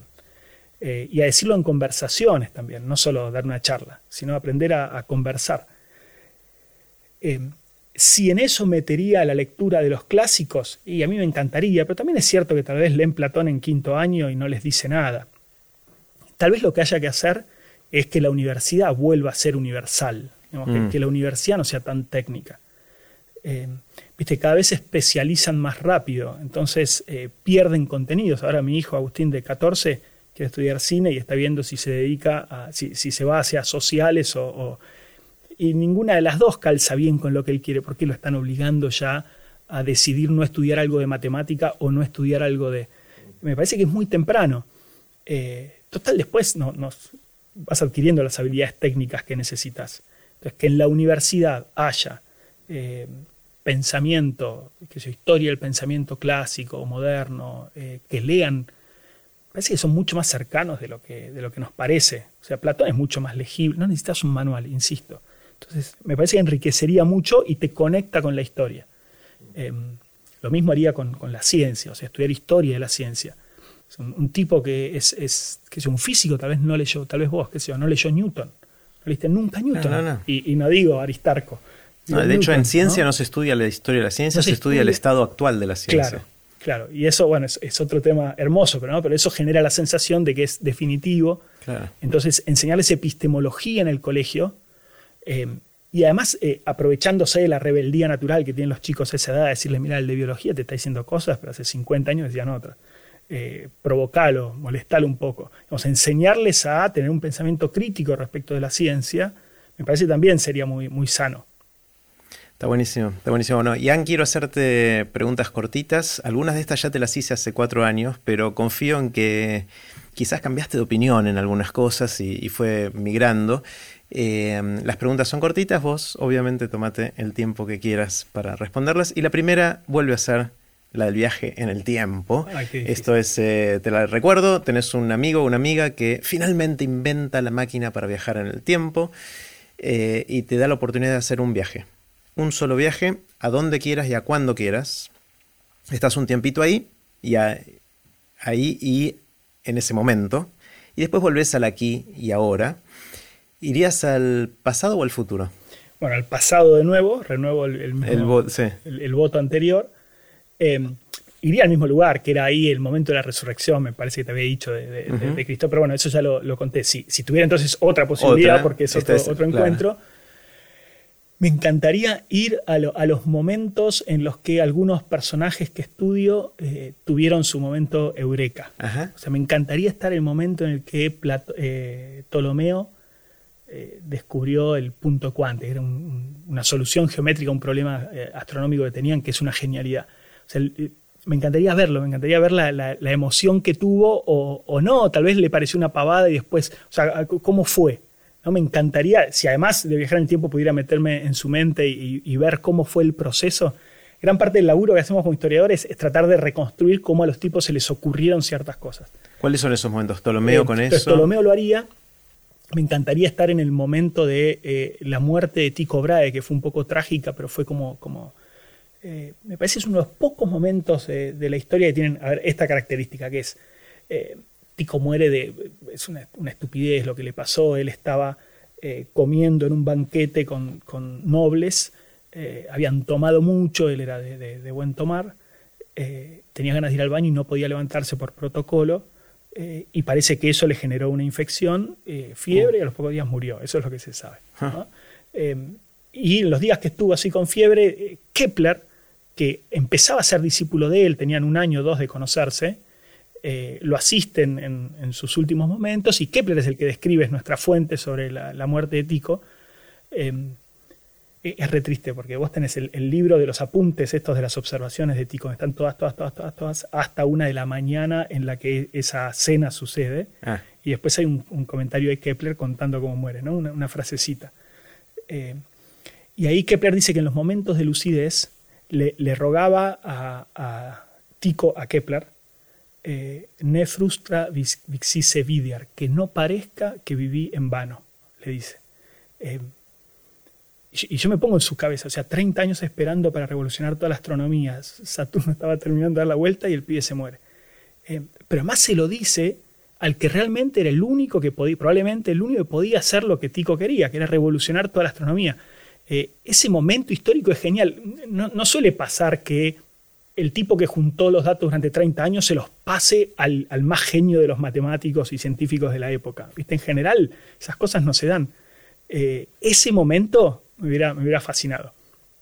También con Kepler, ponerle el momento en el que decide que hay que abandonar los círculos, eh, que ese no haber sido tanto festejo, me lo imagino más como... Eh, resignación. Como resignación, como eh, diciendo, o sea, como no gustándole la solución. Qué lástima que el mundo no es tan perfecto. Qué lástima que eh, no son circulares. Eh, después te terminas convenciendo, ¿no? Que la elipse también, pero eh, el momento en el que el pie rompe con toda la historia de, la astronomía debe haber sido espectacular también. Me, me, encantaría estar ahí. me parece que no más. Está buenísimo. Puedo buscar más, pero me dice estrella. ¿Y, no ¿Y la muerte de Sócrates, por ejemplo? Bueno, vamos a filosofía. Eh, mira, está, recontra, está tan bien narrada en el Fedón. Que, la vi, que estuviste ahí. Que yo creo que estuve. Mira, no sé si me falta, tal vez Platón eh, está tuneando un poco y no fue tan así. Y tal vez mejor, tal, vez mejor tal vez mejor que ver la muerte real. Mirá si al final puteó a todos y, abandonó. Eh, yo creo que ahí estuve. la, el relato que está en el Fedón de, la muerte de Sócrates es tan detallado en, emociones, en cómo lo, que hace cada discípulo, cómo llora. El, hasta lo que siente en el cuerpo, ¿no? Que se le van durmiendo las piernas. Te va contando cómo cuando bebe la cicuta se acuesta y, empieza a no sentir las piernas. Y, eh, no necesito estar ahí, mira, ahí no. Ahí no. Tal vez me, me, divertiría tener una charla con, con Santo Tomás, que me preste un rato de su tiempo y charlar eh, pero los que creemos en la otra vida, eso ya lo tendremos, eso no, hace falta. Eh, así que son, me parece, son esos los, los, los momentos. Está genial. ¿Qué sabes hoy que no sabías hace algunos años, cuando eras más joven, cuando estabas empezando y que te hubiese gustado saber? Eh, oratoria. Te digo que me, a mí lo, que aprendí en estos años desde la charla TED y, después por formar parte del equipo y poder ayudar en el, en el en el coaching y estando ahí en los eventos. Eh, o sea, no es algo que yo fuera un, cero porque daba clases. No, de hecho era re bueno ya. Eh, pero no había reflexión sobre eso, era todo y, te salía, lo, salía que lo que salía. Eh, y cuando metes técnica, es una locura. O sea, para mí es, me, cambió la forma de, comunicarme y me da lástima no haberlo sabido antes. ¿Qué aspectos de oratoria? ¿Qué, Mira, em, yo me acuerdo el primer encuentro que tuve con, Flor Polimeni, que será, fue y siempre será mi, coach. Con ella me pasa eso raro, tal vez te pasa con algunos, a mí me pasa con algunos profesores, ponele que ya somos colegas, eh, pero sigue siendo mi profesor y no hay forma de romper ese vínculo. Eh, fui colega, fui compañero de cátedra de un profesor, se llama Oscar Beltrán, eh, si lo escuchas se está enterando ahora, pero cada vez que tomábamos un final y el alumno eh, daba mi parte, yo me sentía re incómodo como evaluado por él, nada que ver, pero yo sentía que si el alumno hablaba mal, él iba a pensar que yo había explicado mal ese tema. Eh, entonces rogaba, la pasaba mal, eh, y rogaba que eligieran sus temas para que no eligieran los míos. o sea, esa relación profesor y, y, mirá que fuimos a congresos juntos, dormimos en hoteles, somos re amigos, pero nunca pude romper esa jerarquía.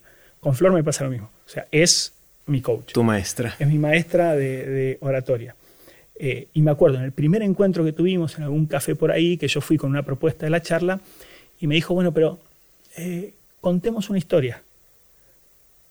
Una genialidad. O sea, yo hablaba de conceptos siempre. No, no, o sea, más o menos ordenado, podía ser más claro o menos, pero eran conceptos, no eran historias. Armar una historia me parece una genialidad. Es recontra básico. Pero, y, y otra cosa que me parece genial también es como tener en cuenta, a ver, hay mil cuestiones técnicas que no conocía que están buenísimas.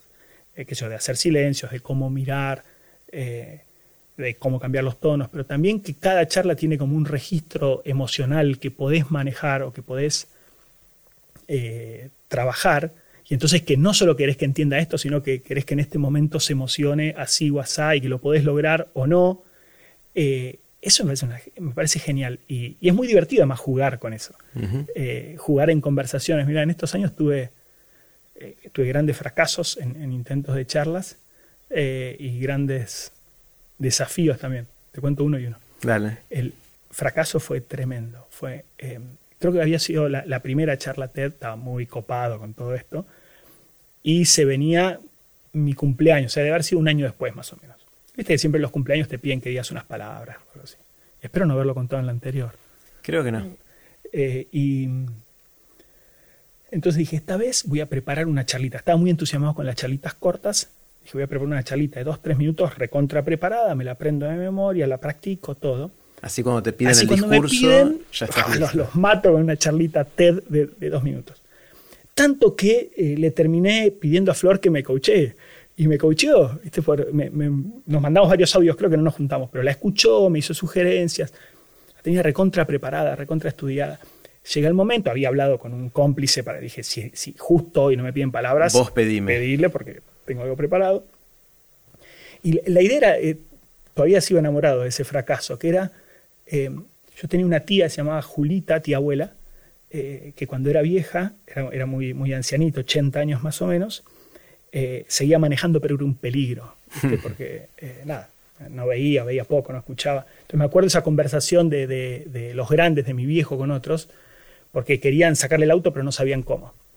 Eh, y yo le dije a mi viejo, pero si Julita no maneja mal, si nunca chocó.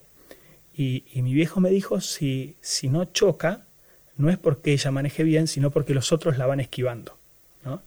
Eh, y usaba esa analogía para decirles que si no chocábamos con mis amigos y, y parientes en las relaciones sociales, en las que manejo, que manejo muy mal, es porque ellos iban esquivando.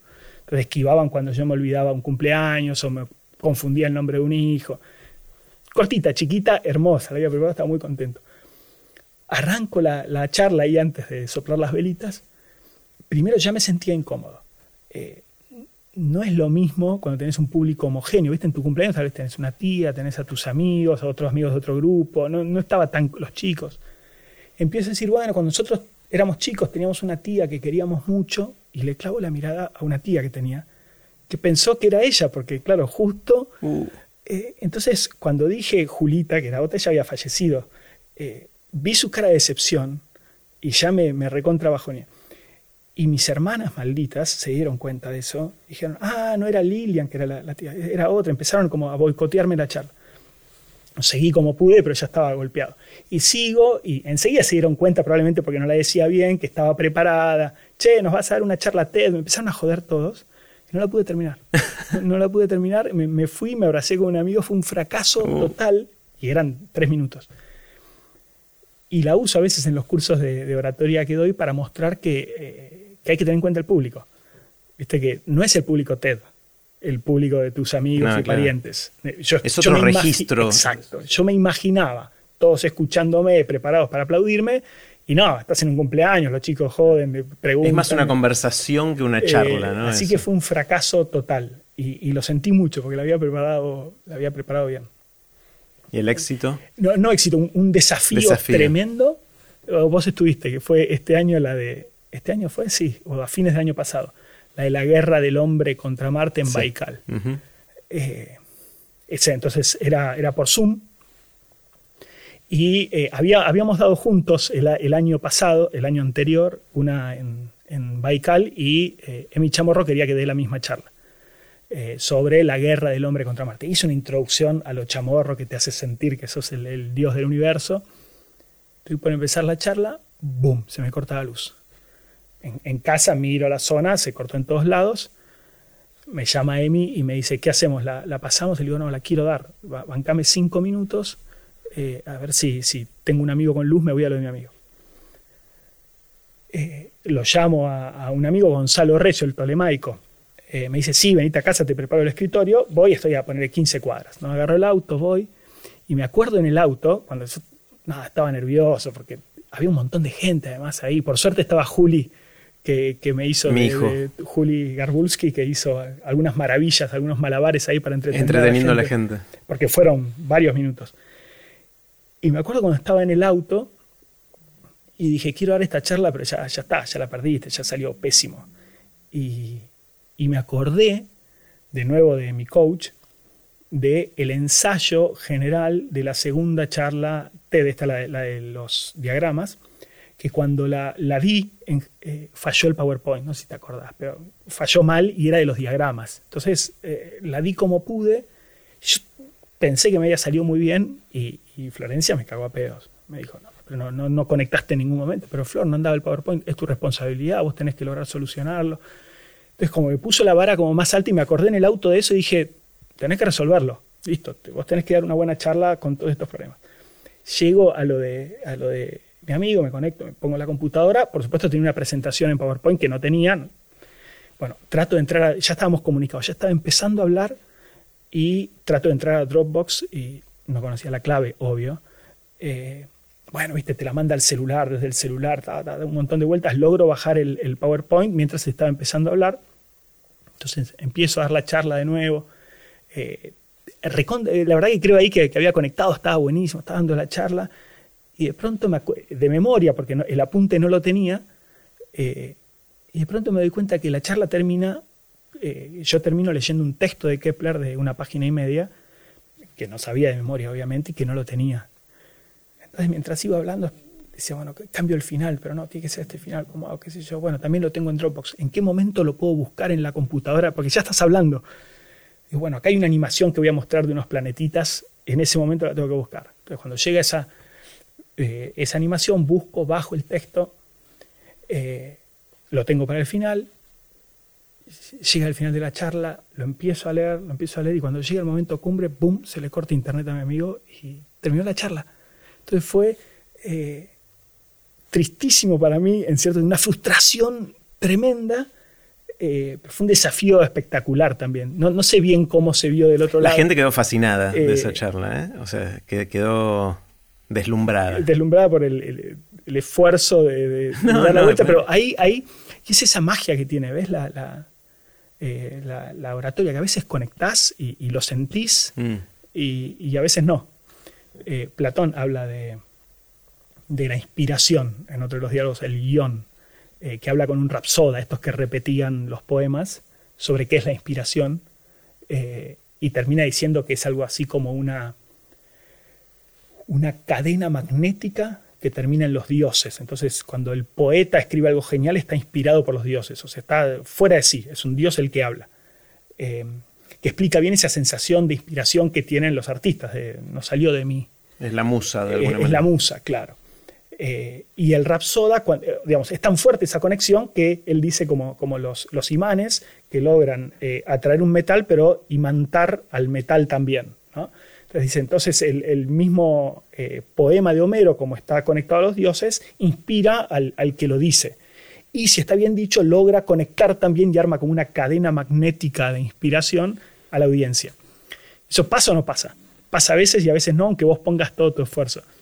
Eh, hay una charla TED sobre algo parecido, la tenés que haber visto porque viste todas, creo. no todas, pero eh, muchas. Elizabeth Gilbert. Gilbert, ¿no? Es genial. genial donde ella dice exactamente eso, que el, problema de los artistas actuales por los cuales se deprimen y, terminan eh, eh, tomando, etcétera, es que ellos creen que son la fuente de su inspiración.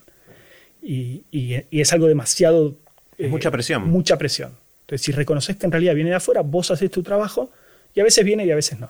Eso, lo que dice ella en, su charla es que eso te pasa especialmente después de un éxito, después de que te haya ido bien con un libro. Ella había escrito Eat, Pray and Love, eh, Comer, Rezar y Amar, que fue su gran éxito editorial, y después hizo la película con Julia Roberts y toda la historia, y dice, bueno, ¿y ahora cómo escribo mi próximo libro? Y se dio cuenta que si uno piensa que la inspiración tiene que venir de adentro de uno y es responsabilidad de uno, es demasiada presión y a veces no viene. En cambio, si pensás que hay musas, y que tiene que venir de afuera y el genio no es uno, sino que el genio está afuera y uno lo canaliza, entonces te relajas y a veces sucede, ¿no? Exacto. Y eh, vos tenés que hacer tu trabajo, que es prepararlo, después viene o no viene. Claro. Y eso en las charlas me pasa un montón. Digamos, la preparo y a veces, y esa, esa hubo conexión, a pesar de todos los, fracasos, de todos los problemas técnicos que tuve. Mencionaste hace un rato el tema este de que, que Flor Polimeni te dijo, usa historias eh, y no solo conceptos, que era lo que solías hacer antes. Y a mí me encanta porque ahora lo, lo, veo y cada vez que das una clase empezás con una historia que suele ser una historia familiar que estaba con mis hijos, estaba con Emi, con mi esposa, estaba con esto, con lo otro.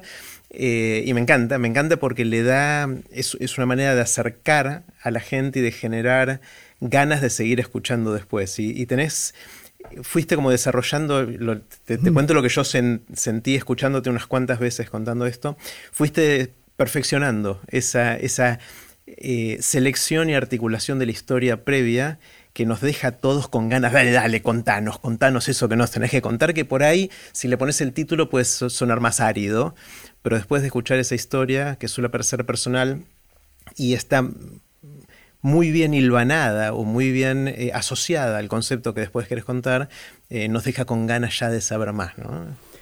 Eh, es algo que obviamente hago a conciencia después de todo lo que aprendí con, con, Flor y con todos, ¿no? No podés dar una charla sin preparar el comienzo y, el final. En el medio dibujá, pero tenés que saber cómo arrancar y cómo terminar. Eso. Entonces, y siempre arrancar con una historia, contando algo. Tengo el problema de que cuando son familiares no podés tunearlas mucho porque... Después te pasan la cuenta si no... Porque, porque se enteran, se terminan enterando. Yo me acuerdo cuando Cassiari vino acá, ¿no? Sí, sí. Eh, que, que, tuneó una, una, anécdota tuya eh, y fue genial. sí, no, porque esa me gustó, me gustó mucho. Eh, y, Hernán, Hernán Cassiari lo llama anécdotas mejoradas. Claro, claro. Entonces creo que era tu tía abuela, él dice no tienes por qué ser tía abuela, sé que sea una abuela. Wow, qué memoria. sí, me acuerdo, me acuerdo bastante de esa. Bueno, eso no lo puedo hacer. Entonces tengo que buscar anécdotas, si voy a contar eh, familiares, que, calcen bien. A mí me pasa eso con Marce, con mi esposa, que ella a veces me reclama que algunas de las cosas que cuento no fueron exactamente así. O sea, como que me tomo algunas licencias. Y yo digo, sí, puede ser. A, veces soy consciente que me estoy tomando la licencia poética para que la historia, manteniendo el espíritu, lo que pasó, por ahí algún detalle no fue exactamente así. Yo digo así, Marce me, me dice que es más fundamental en cambio. Pero, pero me parece que si está al servicio de jugar un rol, eh, no, es, grave. No, es para los No me da mucha culpa, claro, no me da mucha culpa, pero bueno. Eh, a veces lo hago conciencia y a veces es porque uno suele acordarse la última vez que lo contó, ¿no? Entonces uno va deformando y ya no te acordás qué fue lo que pasó, si fue esto que estoy contando o la última vez que lo conté. O... A mí me pasó eso de una manera muy choqueante hace poco. Em, no sé si lo escuché de vos o de Mariano, pero sí, esa idea de que uno guarda en la cabeza eh, la, última, vez que, lo contó. Entonces es más pura si la contaste pocas veces y está más contaminada si la contaste muchas. Em, escribí un cosito para, un, textito muy corto para, para Baikal sobre Roberto Busa. Roberto Busa era un, estudioso de Santo Tomás em, que hizo el Index Tomísticus, que es... Eh, cada palabrita que aparece en, las obras de Santo Tomás, cada palabra pone la palabra y pone cada referencia en cada obra que aparece. Un laburo de toda la vida, vive, toda la vida con fichas. ¿no? Porque era, ahora una computadora lo hace con un clic ahora. Bueno, le pasó eso. Digamos, 80 y pico terminó y ya IBM estaba logrando eso y ahora lo googleás. Eh, tiene todavía un valor porque algunas palabras en latín se escriben igual pero significan distinto y él las distinguía. Pero no vale una vida ese, ese para mí es un ejemplo de humildad, decir, bueno, Santo Tomás es un grande yo contribuyo a que se lo pueda conocer mejor, pero el timing no fue el mejor. Em, pero para contar eso, digamos que, hay eh, laburos que implican toda una vida, contaba algo que me pasó cuando fui a, Oxford a, dar una charla, que estaba viendo un, Yo justo me acababa de mudar a Bellavista, teníamos parque, y estaba un poco obsesionado con el tema del pasto, que no lograba tener un pasto lindo. Yo toda la vida de departamento era una novedad para mí. Y vi esos parques en Oxford que están impecables. Este, estaba justo el jardinero ahí. Eh, y, lo miré un rato largo, estaba con, el amigo que me había invitado a dar la charla, y el tipo hacía lo mismo que yo, digamos, cortaba los pastitos. Así. Entonces me acerqué y le pregunté, ¿pero qué, cuál es tu secreto para tener este parque? Yo tengo uno. Y el tipo me dijo, jovencito, eh, hacemos lo mismo que, que haces vos, exactamente lo mismo, pero lo hacemos hace 800 años. Eh, y estoy seguro de que me pasó. Pero cuando publico eso, me escribe un amigo y me dice, mira, eh, Ignacio Silva, que es el, que me había invitado, cuenta que le pasó exactamente lo mismo a su tía. Justo Ignacio Silva, que es el que eh, había estado conmigo ahí. O sea, yo creo que la inventé. O sea, yo creo que estando ahí en Oxford mirando el pasto, Ignacio me la contó. Y vos te la apropiaste. Y yo me la apropié. No estás seguro. No estoy seguro. Eh, me parece mucha casualidad que, hayamos preguntado lo mismo. Eh, eh, es una muy buena explicación que él me la haya contado cuando veíamos eso. Y la verdad que si me, si me forzás, no tengo imágenes. O sea, me esfuerzo a recordar, bueno, pero ¿cómo era el jardinero? ¿Dónde estaba? Me parece de película, digamos, un viejito con sombrero, me parece que me lo inventé. Y no importa, la verdad. No, no, no, importa, pero fue muy impactante desconfiar, empezar a desconfiar de tu propio. Porque estaba convencido, tanto que lo publiqué, digamos, o sea, estaba convencido. Eh, así que eso fue. Ah, estamos, porque estamos hablando de, oratoria y esas cosas. Se pueden tunear un poquito, sí, algunas las que no son. Eh, de, familias, no hay testigos, uno las, retoca un poco, por lo menos elige lo que contar y, lo que no contar y, quedan bien. otra cosa que aprendí yo con todo este proceso de oratoria, eh, que tiene que ver con esto y con las anécdotas, y que también creo que Hernán Casiari me lo dijo en, en Aprender de Grandes, es que solo digas que solo tenés que contar las cosas que son relevantes para la historia. Podá todo lo demás que no es necesario. Me acuerdo, creo, y acá también, ahora eh, pasa esto de manera fractal, ahora vuelve a pasar esto, pero en, que es, creo que le conté a, a Cassiari, pero de nuevo no estoy seguro y no sé si esto lo inventé. Eh, está grabado, con lo cual se podría chequear. Eh, alguna historia en la cual yo decía, estaba con mi hermano en este lugar haciendo algo, termino de contarle la historia y Casiane me dice, no, no estabas con tu hermano. Le digo, sí, estaba con mi hermano, yo estuve ahí, ¿qué me venís a decir vos? Me dice, no, no estabas con tu hermano porque tu hermano es irrelevante para la historia, sacalo a tu hermano de ahí porque molesta. Si lo mencionás a tu hermano, parecería que tu hermano va a jugar un rol, generas una expectativa que después no satisfaces, porque tu hermano no jugó un rol en eso, entonces tu hermano no estaba. Eh, es otro caso, ¿no? En el cual uno se toma o sea, hay, hay como un arte delante de contar estas historias. Exacto, como de armarla de, atrás para adelante, ¿no? O sea, vos querés ilustrar esto, bueno, a ver, para llegar a esto, ¿qué, tengo que decir y qué no? Eh, tengo algún breve recuerdo, así que debe ser algo así. Ah, ¿te suena haberlo escuchado? Sí, sí, Debe estar ahí. Bueno, bueno. Em, después se puede chequear. Eh, otra pregunta, nada que ver. Eh, ¿Qué sentís? Yo sé que esta es una pregunta que para vos es difícil y me lo advertiste antes de empezar a grabar hoy, pero te la hago igual para ver si juntos podemos responderla. Y yo te voy a dar una mano si querés. Que es, ¿qué sentís que pensás distinto a la gente que te rodea? Sí, es una de las que te pedí que no me hagas. Exactamente, y yo eh, eh, desobedeciendo te la hago igual. Te la devuelvo, entonces, ¿qué, qué, qué pensás vos eh, que yo pienso distinto? Bueno, eh, está buenísimo que me la hagas a mí.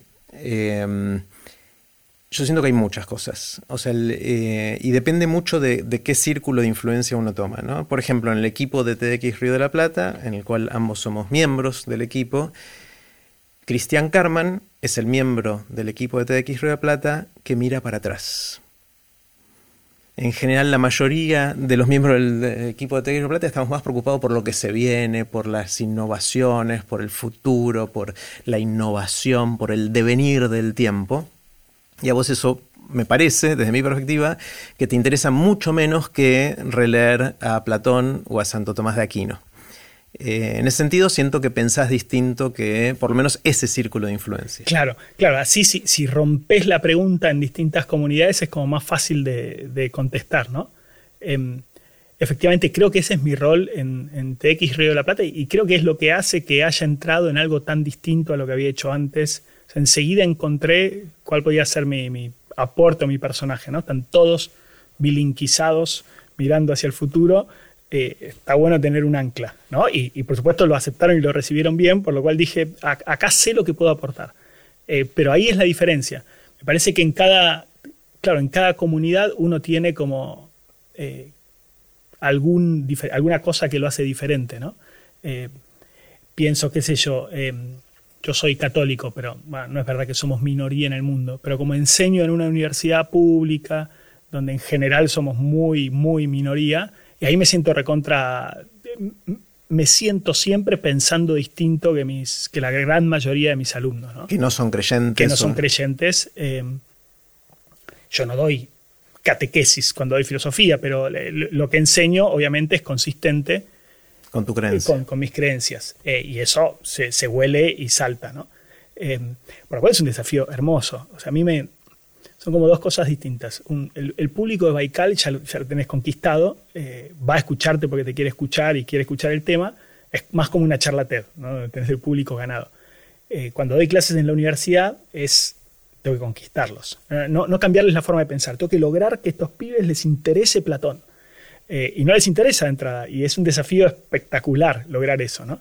Entonces, probablemente aprendan menos, pero hay una batalla hermosa. Entonces ahí pienso distinto pienso distinto acerca de la utilidad de los conocimientos con ellos, ¿no? ¿Y para qué me va a servir esto? No me interesa. Ah, yo estudio comunicación, tal vez se vincula, pero yo estudio economía, porque es una materia eh, troncal para todas las carreras. No me importa. quiero enseñarte algo que no sirve para nada y defiendo la inutilidad del conocimiento. Entonces me parece que ahí, eh, qué sé yo, pienso distinto que, la mayoría eh, en ese ambiente. Pero qué sé yo, tal vez después estoy en otro círculo de, amigos más eh, que, piensan más, católicos y soy el, zurdo porque estoy en la universidad pública. Sé yo, es, como que cada uno en, distintos ambientes te vas diferenciando por cosas distintas. Por eso tal vez la incomodidad del mensaje en el cumpleaños, ¿viste? Porque tal vez en los cumpleaños se mezclan muchas comunidades y parece que es un ideal de, la vida de uno lograr ser uno, el mismo en cada ambiente. Eh, pero es una lucha, no siempre. Pero me parece que es un ideal que no suma, ¿no? Porque mm, está lindo pensar que en cada ambiente uno es único por distintas razones, en cada ambiente por una razón distinta. Sí, estoy pensando en otra cosa, me parece. Sí, único. Eh, me parece que estoy pensando que a veces es un poco como de ficción, como que mostrás una cara y escondes otra. Pero somos entes complejos, ¿no? O sea, nos podemos eh, permitir eso, decís. O sea, me parece que el, tratar de ser el mismo en cada lugar es casi una imposibilidad. Sí, puede ser. Podemos dejar para otra conversación. Está buenísimo, bueno. Em, otra pregunta que creo que me dijiste que no te haga. Eh, ¿Me ¿Y vas a hacer las que quería también o, o solo las que no quería? No, te voy a hacer todas, pero, pero esta te la hago porque yo me imagino una posible respuesta. O sea, a pesar de que me dijiste que no te la haga, te lo voy a hacer. Y es, ¿en qué cambiaste de opinión recientemente? Y antes de que lo pienses y me lo refutes o me lo repreguntes a mí, em, en particular, hace un ratito me contaste que cambiaste tu opinión respecto a la importancia de la oratoria. Eh, a pesar de que estaba en el Trivium, ¿se dice? trivium. Trivium, estaba ahí, em, era la, tercera parte del Trivium a pesar de eso, cuando te metiste en este mundo a través de las charlas TED y, dar clases en Baikal y otras cosas más, eh, empezaste a reconocer el valor del oratorio, con lo cual cambiaste de opinión en algo ahí. ¿Cambiaste de opinión en algo más? Que... ¿Me vas a ayudar más? Eh, Trivium se llamaba Trivium tres vías, eran como las tres vías de conocimiento, y está bueno lo que marcas que a pesar de que estaba ahí, lo descubrí después, eh, porque son como cosas complementarias. Tal vez descubrí el valor del Trivium habiendo ya descubierto el valor de, de la oratoria que no la conocí por los clásicos, mm. no, la recuperé por los clásicos. ¿no? Porque si, no es como una visión muy en una sola dirección, ¿no? que quiero meter lo, lo, clásico en lo contemporáneo, a veces al revés, descubrís algo ahora y decís, ah, mira, e, esto le da valor, por eso enseñaban a comunicarse antes, y entonces está bueno. Y entonces Resignificás la, parte del otro. Claro, o, redescubrís el valor. Em, no sé, bueno, eh, cambié en algo que cambió la historia de la humanidad que es, empecé a pensar que el Sol eh, está en el centro del universo y la Tierra gira. en serio, por supuesto que no, nunca creí que no, pero, pero entendí eso de una manera totalmente. O sea, recorriste de Ptolomeo a Copérnico, si Recorrí de, hasta Kepler eh, y fue una revolución intelectual para mí. Fue una, en serio una revolución intelectual que me permitió disfrutar lo que pasó en esa época, o sea, entender. Em, entender que no es joda que el sol gire. incluso porque además comparto las creencias eh, religiosas de antes. Y por supuesto nos hemos adaptado, pero no calza tan bien eh, con, un, Dios creador que la Tierra gire. ¿no? Y eso que se creía en esa época y se cree superado, a ver, si Dios te creó al hombre como la criatura fundamental, y tendría que estar en el medio del universo, que te mande al, cuarto de servicio, que te mande a la Vía Láctea, que es, el conurbano de una galaxia, del conurbano del conurbano, eh, no calza tanto. Y, sufrir esa crisis está buenísimo. Entonces, eh, me parece que en eso cambié mi forma de pensar y, lo voy descubriendo. Eh, hace un tiempo también necesitaba entender algo, Júpiter y Saturno, viste que vos lo sabés, yo lo descubrí hace poco ejercen fuerza gravitatoria entre ellos, pues son muy grandotes y están muy lejos del Sol, y entonces se desvían un poquito. O sea, se, molestan mutuamente. Algo que ni Kepler ni Ptolomeo tenían en cuenta, eso sí es Newton. Cuando trabajé con Ptolomeo, eh, un valor de Ptolomeo, que es la excentricidad de la órbita, que quiere decir que tan elíptica es si lo transformás a órbitas elípticas, no calzaba bien con los valores de Kepler. Y después descubrí que en realidad el de, el Ptolomeo estaba bien porque estaba teniendo en cuenta la perturbación de, creo que era, ¿cuál, es el que perturba más? ¿El más grandote en el más chico? O sea, Los dos son bastante grandes, es comparable la masa. Júpiter es un poquito más grande que Saturno, ¿no? Creo que era en Saturno, la influencia de Júpiter en Saturno, creo que es así. Em, Y cuando estaba, eh, entonces, como Ptolomeo usaba observaciones reales y, Saturno o Júpiter estaba realmente alterado, eso lo, lo, pescó. Y eso sirve para datar en qué época Ptolomeo hizo las observaciones, porque eso va cambiando. Entonces, bueno, ese fue un trabajito. Cuando estaba tratando de entender eso, eh, con, un, eh, con mi cuñado Hernán Greco, vos lo conocés, que es físico, es director ahora del Departamento de Física de la UBA, y el pobre me, explica las cosas contemporáneas. Eh, él me está explicando que se cambiaba la órbita, pero yo decía, si se cambia la órbita, tiene que cambiar la excentricidad, y eso es imposible, la excentricidad fija, y, la excentricidad no existe, o sea, lo que, lo que hay es la trayectoria, y vos definís la, la, la excentricidad en función de la trayectoria, y si la trayectoria cambia. Y para mí es un cambio mental, dije, ah, wow, claro, Claro, no es la excentricidad geométrica la que define la trayectoria, es una conversión intelectual, que está buenísima. Eh, no la había pensado esta respuesta, me parece que, está genial. eso pasó en estos años. ¿Qué te asombra, qué te sorprende? ¿Qué son esas cosas que vas por el mundo y decís, wow? Mira, algo que me asombró eh, hace poco, un descubrimiento increíble, es que los mismos chistes que yo contaba de Jaimito cuando tenía eh, cuando está en primer grado, 8 años, me los cuentan mis hijos 30, 40 años después. 40 años después. Y se mantienen iguales. Se mantienen iguales. Y me, a mí me generó un asombro increíble eso, porque dije, el, el mismo mensaje se transmitió de los chicos de segundo grado a los chicos de primero, de los hermanos mayores a los menores. Durante 35 Durante 35 años, pues. en, en, esa comunidad se fue transmitiendo oralmente eso y hoy se preserva igual. Eh, me asombró eso dije, claro, eso es una prueba muy fuerte de, eh, dos cosas. Uno es de la, fidelidad de la transmisión oral. Entonces, de, ojo, empecemos a tomarnos en serio cuando nos cuentan mitos del pasado, quién sabe si no fueron así. ¿no? Se transmite, se transmite, se transmiten. Eh, y otro es, es, para, Meli esto, pero el, valor que puedes tener eso para la educación. O sea, si vos logras de alguna manera meter que, los chicos transmitan contenidos y no chistes, los más grandes a los más chicos, tenés, te sacás un problemón de encima. O transformar eh, contenidos en chistes. O transformar contenidos en chistes tan buenos. Para que haya motivación para contarlo. ¿Qué le dice Jaimito a Pitágoras? Y, ahí metes el, teorema de Pitágoras. Eh, y te sacás, porque son los, hermanos mayores los que están enseñando a los más chiquitos, o los de segundo grado los de primero. Eh, me impresionó la, estabilidad de eso. y me hizo pensar en, en eso, en que tal vez los mitos que, se vienen transmitiendo a lo largo de la historia y que como son cuentitos lindos, uno tiende a pensar que fueron tuneados o inventados y tal vez tengan un fundamento real. eso, me asombró mucho eso. Por ejemplo, hace un... Y eso, bueno, está vinculado también con lo de los diagramas, porque en el fondo es como cómo la transmisión va modificando o no cosas, ¿no? Lo de los diagramas de los, de los manuscritos. Vos como buen entrevistador después haces el comentario para, para aclarar lo que yo no estoy aclarando. No, no, sí, sí, bueno, mezclamos mucho, pero no, voy a poner no importa, no es posible. Sería mucho tiempo en eh, eso. Pero me acuerdo, Juan y Juan Ignacio, el, tercero de, mis hijos, hoy tiene, ayer cumplió, hace un tiempo cumplió 11 años, em, vino a decirme, creo que en alguno de los mundiales, eh, vos sabías, yo traté de generar un culto por Maradona en ellos, eh, a quien, con quien te confundieron en algún momento, ¿Vos sabías que Maradona antes del partido a los ingleses los paró a todos los ingleses adelante de él y les dijo, ustedes nos robaron las Malvinas, yo les voy a robar un gol?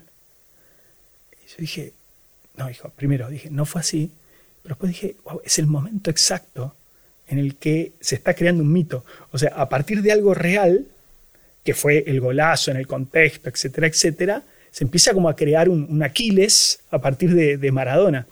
Y, después me dijo, mira, mira esta foto del el tobillo de Maradona eh, en el gol contra los ingleses. No, el tobillo es del 90, no es del... Pero es el, es el momento en el que se empieza a crear un mito que tiene un fundamento real, pero se empieza como, como a exagerar. Me, impresionó mucho eso, porque dije, bueno, tal vez en 200 años Maradona es, es Aquiles, o sea, es uno de los dioses griegos. Y tiene algo de verdad en eso, que es eh, era, es parecido a lo que decíamos de, tocar un poco las, las charlas, los cuentos, las historias para que calcen, que es, tal vez eso logra generar en, los de esta generación que no vivieron la guerra y, el mundial en particular, la misma emoción que generaba en nosotros. Necesitas exagerarlo un poco para generar lo mismo. Entonces, tal vez la verdad empírica no la, no la conservas, pero conservas lo que provoca Eso es lo que provocaba en nosotros. Tenés que, es como Euclides, a medida que se aleja, aleja lo tenés que agrandar para que, para que el tamaño aparente sea igual, ¿no? Claro, bueno, hay atás muchas cosas. Eh, yo creo que los chistes de Jaimito se mantienen igual desde tu generación a la de tus hijos cuando estaban en primero y segundo grado, porque ya están optimizados, porque ya confluyeron Mm. al diagrama que es estable. Y acá digo diagrama y no lo voy a explicar porque quiero que la gente vea tu charla y tiene que ir a ver tu charla que los diagramas estos fueron mutando hasta que llegaron a una situación estable que fueron la que quedó impresa en los libros. Y después voy a poner el link a tu charla para que la gente entienda. acá. Siempre quise hacer eso. Es así, acá el link acá, abajo. El link acá abajo. Sí.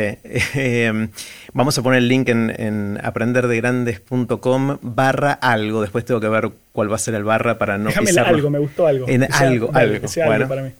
Eh, y, y tiene que ver con, optimizar las historias. Yo creo que las historias llega un momento que se optimizan y quedan estables en el tiempo, pero para eso hizo falta que emigraran antes. Por eso sigo diciendo que no está mal que Maradona le haya dicho a los ingleses yo les voy a robar un gol.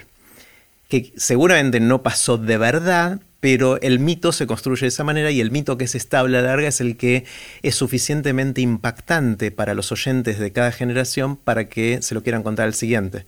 Sin esa historia previa a Maradona, quizás dentro de algunas generaciones el gol de Maradona a los ingleses no tenga el mismo impacto que tuvo para nosotros en el 86, ¿no? Claro, claro, me exacto. Me parece que falta ese factor en, en lo que contaba, que es el lograr el- la optimización, que se vaya puliendo la historia, porque además el- los chistes es un lindo ejemplo de optimización, porque no les sobra nada ¿no? cuando están bien contados. Como que cada cosita está para, para ser lo más barato en tiempo posible Y memorable para que después el otro pueda transmitirlo y al memorable siguiente. para que lo puedan transmitir. Claro. Que en, en- en los griegos era la rima, viste que lo- los poemas estaban en rima. La rima te hace que es difícil cambiar una o dos palabritas porque rompes la rima. Entonces, Claro, hace que sea más estable, es verdad. Es verdad. Eh, como sea, también me hizo pensar, por ejemplo, hace unos años apareció una nota que decía que eh, un contemporáneo de Newton contaba en una carta que Newton le había contado que se le había caído una manzana en la cabeza. Y dije, wow, está buenísimo, porque era un candidato a mito inventado, todo el mundo pensaba que era un cuentito inventado y tenés un contemporáneo de Newton. Así que me parece que tienen fundamento, fundamento real esas historias. A ver, la- yo diría, la actitud por defecto es confiar, después fíjate. Hoy la actitud por, por defecto es desconfiar. ¿no? Si Ahora, querés- pero perdón, que ese contemporáneo de Newton haya dicho eso no quiere decir que haya pasado lo de la manzana. Quizás fue el inventor del mito, quizás fue... Bueno, puede haber sido el inventor del mito, pero bueno, no, no, no fue un, un tipo un siglo después que escribió un manual. ¿No? Eh, siempre puedes discutir todo, claro. Jerry. Sí, pero, sí, sí. pero bueno, es un documento histórico confiable, un tipo que conocía a, a- a Newton. Ian, ¿en qué crees que no puedes probar? Bueno, esta pregunta me encanta porque eh, técnicamente eh, no podés probar nada de lo que crees, por lo menos en, en- en- si tomás creencia como la tomaban los filósofos clásicos, ¿no? Porque, digamos, vos podés conocer cosas porque las demostraste, eso sería probar, porque las ves, dicen ellos, entonces veo que la pared es blanca, no tengo que demostrarlo, es, evidente, veo que estoy con vos, eh, o porque crees. Y cuando crees, ahí es... em, aceptar una verdad por confianza en el otro. Qué sé yo, vos crees que eh, mi hijo Agustín hizo una película, pues te lo conté, no lo chequeaste. ¿no? Entonces, en el momento en el que lo probás, lo dejas de creer técnicamente, porque ya no lo aceptás porque confías en alguien, sino porque, eh, porque lo, lo demostraste. Por lo cual, cada cosa que creo, eh, ninguna de las cosas que creo las puedo demostrar. Eh, Entonces quizás la pregunta más precisa debería ser ¿en qué crees? ¿En qué creo? Exacto. Creo en, en- en todo lo, lo- lo que dice la iglesia, pero eso lo dejamos de lado. Y después tengo un montón de, de- de creencias eh, que me parece que es a donde apunta la, la pregunta. ¿Qué sé yo? En, en- en historia de la astronomía, por ejemplo, que no puedo probar y que me da mucha bronca, pero que estoy convencido. Me parece Porque que- te faltan datos. porque me faltan fuentes. datos, me parece que van a faltar siempre. eh, pero es muy cruel la comunidad científica en eso, porque, y está bien que lo sea, ¿no? Pero, eh, digamos, no me importa que estés convencido, dame evidencia. Eh, y es cruel, eh, tal vez en historia más que en la física, porque en la física puedes tener la esperanza de que algún día aparezca, en historia también puedes tener, pero es, es siempre Las chances son más las bajas. chances son menores, como conocer el timbre de voz de Sócrates. Yo creo que tenía un timbre de voz agudo, qué sé yo, y no lo puedes probar. Eh, entonces, por ejemplo, que el mecanismo lo hizo Arquímedes, eh, sé que no tengo evidencia suficiente para... Acá voy a aclarar, porque ya dijiste el mecanismo varias veces en el último rato, y el mecanismo se refiere al mecanismo de anticítera, que es sobre el cual diste tu primera charla TED, que también vamos a poner el link abajo en algún lugar para que la gente la, vaya a ver. Gracias. Entonces, sobre eso eh, tengo un montón de, creencias que no puedo demostrar eh, y que me da bronca no poder demostrarlas y que intento demostrarlas, pero sé que no voy a poder. Em, bueno, tengo algunas también de, de Tycho Brahe, así algunas muy concretas de historia de la, de la ciencia, pero que no son, no, son dignas de ser contadas. ¿Tenés alguna habilidad inútil? Esta la estuve charlando toda la semana con la familia a ver si me ayudaban. Eh, y hoy a la mañana, eh, Emi, mi mujer, me dijo, mira, no encontré ninguna, sos un genio, todas tus habilidades son útiles. Por lo cual me sentí muy honrado.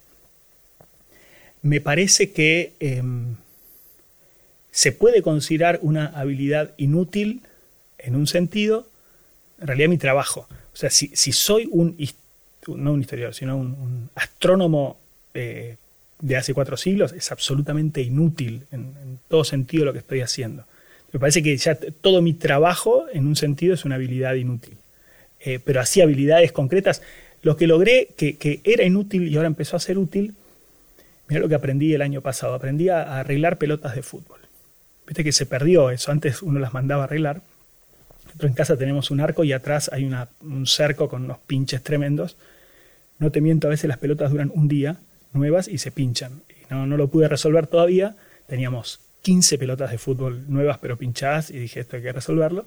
Así que el año pasado miré algunos tutoriales en YouTube y aprendí a descoser la pelota, eh, ponerle el parchecito, coserla, así que ahora sé hacer eso. No es inútil, es recontra útil ah, en casa pero calza más o menos por, por ahí. Claro, es que es un. Claro, la habilidad inútil que era imprescindible hace algunos años y ahora la gente suele tirar esa pelota y comprar otra nueva. Claro, pero cuando te dura un día ya no, no es negocio. Vale la pena aprender. Claro, te da bronca aparte. Tener esas 15 pelotas nuevas pero pinchadas. está buenísimo. Eh, ¿Cómo haces para aprender cosas nuevas? Cuando querés eh, aprender algo nuevo o tenés que aprender algo nuevo por algún, algún desafío profesional que tengas, ¿cómo, cómo, ¿por dónde empezás? Por Wikipedia empiezo. O sea, si me, pasa todo el tiempo, por ejemplo, cosas de matemática que tengo que aprender eh, para resolver algún, algún problema, en eso soy bastante metódico y estoy dispuesto a invertir el tiempo que necesite, aunque después no sirva. Es decir, bueno, para entender este argumento de Vieta, ese matemático francés, tengo que entender esto. Eh, bueno, voy a Wikipedia, miro el artículo, a partir de ahí referencias y me voy metiendo de a poquito no soy tan amigo de los tutoriales de, YouTube. Me, dan. Las clases en general me dan fiaca. Hmm. Em, me cuesta mucho aprender haciendo cursos. Ponele que, es una lástima porque como profesor de Baikal tengo acceso a todo. Eh, disfruté mucho, por ejemplo, el que hicimos juntos con, eh, Mariano, eh, Diego Golombek y, y, Fefe sobre las emociones en Baikal. Ahí aprendí mucho, pero bueno, en un curso también yo estaba metido hacer un curso me da mucha fiaca, no, no mm. aprendería, eh, no, no, disfruto. ¿Preferís leer empezando por Wikipedia? leer, tal vez manejás vos los ritmos, eh, investigando, encontrando el manualcito o preguntando también cuando son cosas más, más difíciles de, aprender, o sea, donde me falta mucho recorrido y tal vez no es necesario que lo haga todo, pido a alguno que me dé una mano. Siempre tengo algún matemático, físico, mi cuñado, como te decía, me ayuda en esas cosas. Me parece que el camino es, es, es el de los jóvenes. Google, voy, voy por ahí. Googlealo, me dicen mis hijos. Si alguien te despertara a las 3 de la mañana, te sacudiera en la cama y te dijera, Cristian, ¿de qué trabajas? ¿Qué responderías? Bueno, eh, me parece, la vez pasada dije de nada, ¿no? que, porque lo mío no es un trabajo. no es un trabajo en, el sentido de que disfruto absolutamente lo que hago, mucho, o sea, que lo haría aunque no me pagaran, pero bueno, ese es el trabajo ideal, no es que no sea un trabajo. Eh, me parece que, que, eso, científico, eh, fuera de época. Me parece que es más eso que historiador hoy. Y si querés, divulgador de, la, de la filosofía. Pero hoy todavía sigo siendo fundamentalmente un astrónomo antiguo. Antiguo, si querés, ahora medio moderno, pero moderno de 1600. Em, es una lástima que no exista ese trabajo, porque eh, es una injusticia para las teorías científicas. Como son productos culturales, eh, una vez que la gente dejó de, los científicos dejaron de crear, la teoría muere. Pero podría seguir desarrollándose como obra de arte si vos querés, porque es una genialidad. Hace un tiempo, por ejemplo, eh, apliqué Ptolomeo a Urano. Entonces hice todo el sistema de epiciclos y diferentes con Urano, haciendo lo mismo que Ptolomeo hacía con Claro, Urano no se conocía en esa No se conocía porque no es observable a simple vista, llegaban hasta Saturno. Eh, y es hermoso eso, digamos, y, haces vivir a la teoría un, poquito más. Eh, de hecho, en algún momento había pensado en hacer una publicación, una revista eh, de eso, de papers de, películas, de, teorías ya abandonadas, que hagan progresar teorías ya abandonadas. Que si os querés hablar de eh, cómo podrías explicar, pero eh, paper, o sea, progreso, no es contar, no es historia, sino hacer ciencia. O sea, comenté a Diego Golombek y le entusiasmó. Mi temor es que se llene de terraplanistas y ese tipo de cosas, que no es un público al que, quiero tener. Eh, pero parece re interesante eso, revivir teorías del pasado, en el sentido de hacerlas progresar, como, bueno, no es ciencia en el sentido actual, porque abandonaste esa teoría, pero es una actividad intelectual recontra interesante. Además, plantea lindos, lindos desafíos, que bueno, a ver, esto que apareció, que en esa época no se conocía, ¿cómo lo podrías explicar desde... O cómo lo hubiera interpretado. cómo, claro, no es historia también en el sentido de que vos tenés otros elementos, pero podés tratar de ser fiel a, ese modelo. Y hay un historiador, de, un filósofo de la ciencia, Lácatos, que dice que con suficientes recursos y suficiente tiempo, cualquier teoría científica podría revivir o podría soportar los, los embates de la evidencia, ¿no? Eh, y creo que es divertido eso. Me parece a mí me encanta hacer eso, creo que hago eso. Eh, no hay que decirlo en el CONICET porque me van a, me van a sacar, pero creo que esa Igual nadie del CONICET escucha esto, así que no va a pasar nada. Está seguro que autoridad. Eh, bueno, en todo caso, después lo charlamos con ellos. Buenísimo. Eh, suponete que viene un cataclismo, algo que esperamos que no suceda, pero si llegara a suceder, viene un cataclismo que de un día para otro borra todo el conocimiento y la sabiduría acumulada de la humanidad. Y vos tenés la oportunidad o quizás la responsabilidad de escribir un parrafito, un texto muy cortito que capture lo que para vos es la esencia de esa parte de la sabiduría o del conocimiento acumulado que es importante que las próximas generaciones puedan tener. Y tenés que escribirlo para que quede para nuestros hijos y nietos. ¿Qué, escribirías? Está bueno, tengo. Eh, me, iría por varios lados. Por un lado, puedo ir a filosofía o, historia de, la ciencia o, ciencia vieja. ¿no? O sea, si, si fuera, ponele pensando ahora, si, si, si fuera un científico pre-kepleriano y está por desaparecer toda la astronomía, diría son círculos. Y eso salva toda la astronomía. Son círculos. Son, son, movimientos circulares. Eh, después Kepler te lo da vuelta. Pero me parece que eso resume toda la astronomía griega, eh, hasta, hasta Copérnico, ¿no? Son círculos. Tanto, tal vez ni siquiera importa qué gira alrededor de qué.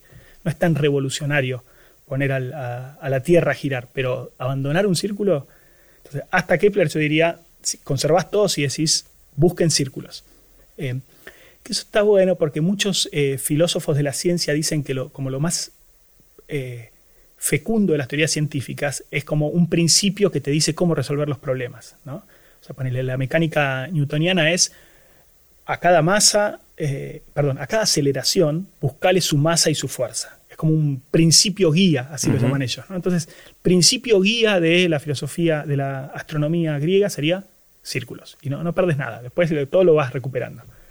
Em, si fuera filosofía, eh, probablemente diría, em, eh, en, latín sería verum et bonum convertuntur. El bien y el mal son, eh, perdón, el bien y la verdad son convertibles, que es la teoría, entonces, son una frasecita, ya con eso tengo todo. El, el bien y la verdad. Lo bueno y lo verdadero son convertibles, convertibles en el sentido de que puede estar uno en vez del otro. Casi como que son sinónimos. Exacto. En el fondo, que todo lo bueno es verdadero y todo lo verdadero es bueno, eh, que es la teoría, arranca ya en Platón, los medievales le, dan algunas vueltitas, de los trascendentales, que son como propiedades que tiene toda la realidad, cualquier cosa. Para, para los griegos, todo lo que es por el hecho de ser es bueno y por el hecho de ser es verdadero en el sentido de inteligible, o sea, de, que puede ser conocido. Eso lo llaman como verdad ontológica, no verdad lógica. O sea, cualquier cosa que existe, por el mero hecho de existir, tiene algún tipo de bondad. Bondad quiere decir, te puede atraer, y tiene algún tipo de verdad, o sea, algo podés conocer de eso. Em, me parece que ese es como el núcleo de toda la filosofía que a mí me gusta, digamos, porque si aceptás eso, eh, reconoces que el mundo, o sea, el mundo quiero decir, ya sido, la creación supone una posición. El universo es, es bueno eh, y está ordenado, y si está ordenado, tuvo un ordenador, y si tuvo un ordenador, llegas a Dios, entonces a partir de ahí me parece que tenés prácticamente todo. La pregunta es buenísima porque eh, cuando la leí, creo que esta es nueva, que no estaba antes. Nueva, no estaba. Eh, me hizo acordar a una, a, una, cita de San Agustín que dice algo muy parecido de la Biblia. Dice, si en algún cataclismo universal, no sé si usa cataclismo, pero si alguna eh, cataclismo universal desaparecieran todos los libros de la Biblia y quedara uno solo. Y si además desaparecieran todas las hojas, pero quedara una sola. Y si además desaparecieran todas las frases, pero quedara una sola, dice San Agustín, que es muy parecido a lo que planteas vos. Si esa frase fuera Dios es amor, no se perdió nada, dice San Agustín. San Agustín te contestó esa respecto de la, de, la religión. Eh, pero me, impresionó mucho que sea exactamente la misma estructura.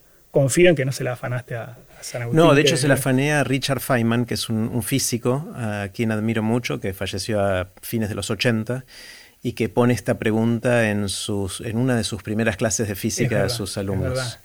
Te lo leí en algún lado. Sí, alguna vez lo escribí. Este Richard eh, yo lo aprecio especialmente porque hay una carta de él, de los años 80 más o menos, en la que cuenta que fue al museo donde está el mecanismo, los fragmentos. Eh, en, los años 80 todavía no era muy conocido, había un trabajo, pero no, había explotado, que fue con, una guía y que él le recontra impresionó y lo describe, los fragmentos, y dice, esto es una mentira, no puede ser que los griegos hayan hecho esto, pero que la guía no podía entender que él le interesaran esos tres pedazos de bronce y no las estatuas espectaculares que hay. Entonces lo, aprecio mucho porque esa carta es un poco histórica y muestra cómo él tuvo ojo para ver que ahí había algo, algo interesante. Genial. Cristian, ¿cuál es tu anécdota?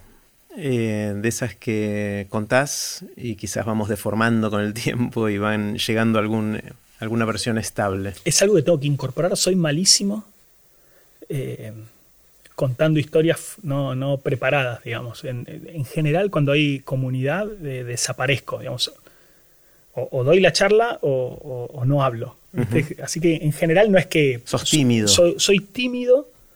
Eh, sí, si no estoy conduciendo, si no estoy dando la charla, soy tímido. Eh, no sé conversar también. Es algo que estoy aprendiendo ahora. Eh, conversar, la familia de, mi mujer, por ejemplo, es mucho más normal que yo. y conversan, y conversan sobre cualquier tema y charlan. Y el otro día pesqué una que es como hacer preguntas que están vinculadas porque no son tan importantes. Y, eso va como y, lo ganando. mantiene viva la conversación. es recontra obvio, pero nunca lo había visto, lo empecé a usar y está muy bueno. A ver, ¿cómo sería? No me acuerdo qué, había pasado. Esto. Estábamos con unos amigos y el amigo me cuenta que se vino con un, con, un amigo, un conocido, ni siquiera un amigo, era una reunión social. Eh, se vino con un amigo de Tucumán a estudiar a Córdoba. Che, ¿y dónde se hospedaron? Buenísima esa pregunta. Buenísima, porque continuó la conversación. Entonces estoy empezando, o sea, soy malísimo para eso, lo cual hace que también tampoco cuente muchas anécdotas porque suelo como desaparecer cuando, cuando pasa eso. Em, pero hay varias que, incluso eh, se pasaron, eh, algunas conoces vos, por ejemplo, la de Félix eh, Díaz, ¿te acordás? Em, estábamos en el Colón, en el Teatro Colón haciendo... Les, cuento a todos que Félix Díaz es el, líder de la comunidad Cuom en, Argentina, ¿no? Es una comunidad indígena. Eh, trabajar en el, en el equipo de TX Río de la Plata también te pone en contacto con personajes increíbles, impresionantes que uno no conocería sino por la, por la tele. Eh, y estamos haciendo un evento en el Teatro Colón que tenía el, gran un, un, problema que tenía, tenía infinitas ventajas, un problema era que el, los pasillos, los lugares, era incomodísimo y difícil, muy fácil de perderse. Me habían dado la, grata tarea eh, a mí de recibir a cada orador cuando terminaba su charla y llevarlo al salón donde estábamos, eh, que eran como tres pisos por escalera para que no se perdieran. Pero era bastante difícil porque además, por supuesto, tenía otras tareas de estar ahí en el salón, entonces si bajaba a destiempo los perdía y también cuando terminan de dar la charla se relajan y en general se van para cualquier lado. Pero él, el único que se me perdió fue Félix Díaz, que eh, es una persona recontra amable, pero por supuesto muy parca, por lo menos en el trato que tuve con él, me costaba mucho hablarle y estaba como custodiado por eh, varias personas. Eh, uno, por ejemplo, le, tenía un celular, pero él no tenía. Bajo a buscarlo a Félix Díaz y no, no lo encuentro. Y subo a, decir, yo no estaba tan preocupado, pero cuando vi la cara de los otros como diciendo, perdiste a, nuestro líder, no, es una pavada lo que te pasó. Eh, me, empecé a angustiar, me empezó a agarrar mucho miedo. Eh, dijo, no, no, pero va a aparecer, lo empecé ya tenía que estar subiendo, lo perdí ahí, pero, pero pasó un rato muy, muy largo que, que me miraban, no digo mal, pero, pero me presionaban un poco y la, pasé muy, muy, muy mal. Y claro, me mandé una macana universal, o sea, le saqué el líder a una comunidad. Lo perdiste. Lo, perdí. Después apareció, apareció finalmente, estaba con otra persona. Pero esa me acuerdo fue, fue fuerte. Después me pasó algo muy lindo. Em, vos te acordás que alguna vez eh, publicaste un, un videíto que hicimos nosotros con un amigo, un ingeniero que se llama Ramiro Serra, en el que reconstruíamos con epiciclos y deferentes la cara de Homero Simpson. Mostrábamos con eso que con epiciclos y deferentes puedes hacer prácticamente cualquier cosa. Eso lo hicimos para un congreso eh, en el 2006, creo que era algo así, que iba a ser un congreso de los especialistas, de los que trabajamos en ese tema de filosofía de la ciencia, en Auxerre, que es un, búsquenlo, Auxerre, se escribe por si no entendieron mi francés impecable, un pueblito perdido ahí en, Francia. Lo que había hecho yo era aplicar las series de Fourier a, con ayuda del ingeniero a, los epiciclos y diferentes. Estaba muy entusiasmado con Fourier. Bajamos por el, eh, del hotel hacia el lugar del evento y veo un cartel que dice Fourier. Claro, tenía el término en la cabeza, así que veo un cartelito y decía, aquí vivió eh, Jean-Baptiste Fourier no puedo creer. O sea, iba a hablar de este pibe y pasé por donde vivía. Y después me contaron que el caminito que hice era el que hacía él todos los días para ir. Para mí fue recontra emocionante, fue una charla muy, muy linda. Después salió, ahí conecté, Me, ayudó Fourier a conectar. Para mí fue una casualidad cósmica, que un tipo que apenas conocía, pero que admiraba mucho, justo pasara por la casa cuando iba a hablar de él. Em, no sé, a ver si tengo alguna otra anécdota. Como verás, no son de la No, pero tenés, tenés buenísima. Contaste la del césped de Oxford, ya la contaste. que no es mía, pero. Pero, pero no importa, ya, la hiciste tuya. Está buenísimo, está buenísimo. Eh, sí, la del césped de Oxford fue impresionante. Eh, te, te, tiro otras preguntas. Dale. Eh, esta es una que le hago a todo el mundo, pero en tu caso me interesa en particular porque es raro a lo que te dedicas. O sea, no es algo muy común que uno se cruce con gente que se considera un científico o un astrónomo antiguo. ¿Cómo nació tu pasión por eso? ¿De, dónde viene? ¿Sabes?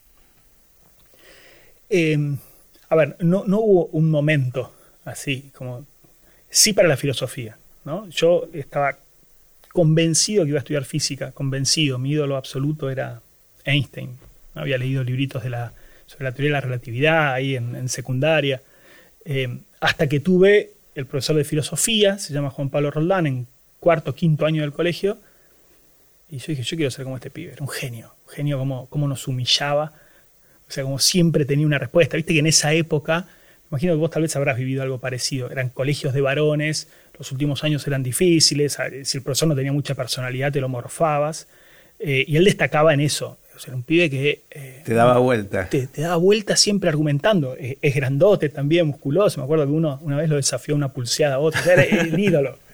Yo, yo quiero ser como este pibe. O sea, si él hubiera sido biólogo, hubiera estudiado biología. Si hubiera sido veterinario, hubiera estudiado... Yo quería ser como él. Eh, y eso me llevó a la filosofía. No, soy como el prototipo. Por ejemplo, yo no, creo que había leído eh, uno o dos libros en toda mi vida antes de, terminar la, antes de terminar el colegio. Creo que leí uno de Elige tu propia aventura eh, tu nombre en clave Jonás, se llamaba, ¿me acuerdo? Y creo que Robinson Crusoe. ¿Eso es lo único que habías creo leído? Que he leído en toda hasta los 17 años. Nada, nada, nada. Bueno, y estas cositas de Einstein, pero no eran libros que leyera, eran como cositas que, estudiaba. Eh, por lo cual tengo, y, tal vez por eso también me cuesta estudiar eh, a los modernos, No, me interesa tanto leer, me gusta resolver problemas. Así la filosofía nació así. Me acuerdo también, primer, segundo año con Buzón, justamente, que nos hacía resolver griego y decía, yo quiero estar haciendo ecuaciones, no, quiero estar acá estudiando gramática griega. Después todo confluyó en, unidad.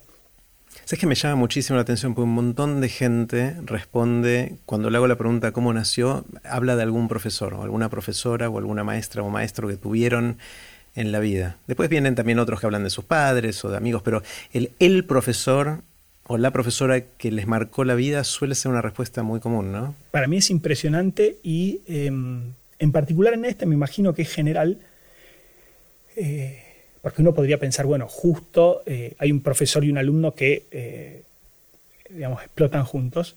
Este profesor sacó 10, 12, 15 filósofos, o sea, la cantidad de filósofos que... irradiaba luz. Él, irradiaba, él irradia, irradia todavía. Em, hace unos años fui a... Él da clases también en la universidad, en la UCA donde yo daba clases, y fui de oyente a una clase.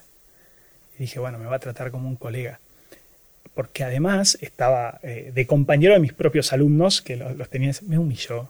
Me mm. paseó por todos lados y dije, qué genio, qué, bueno que está esto. O sea, no, no, no, no, viste, el gap se sigue manteniendo siempre, es lo que me pasa con Flor, ¿ves? O sea, esa diferencia se mantiene.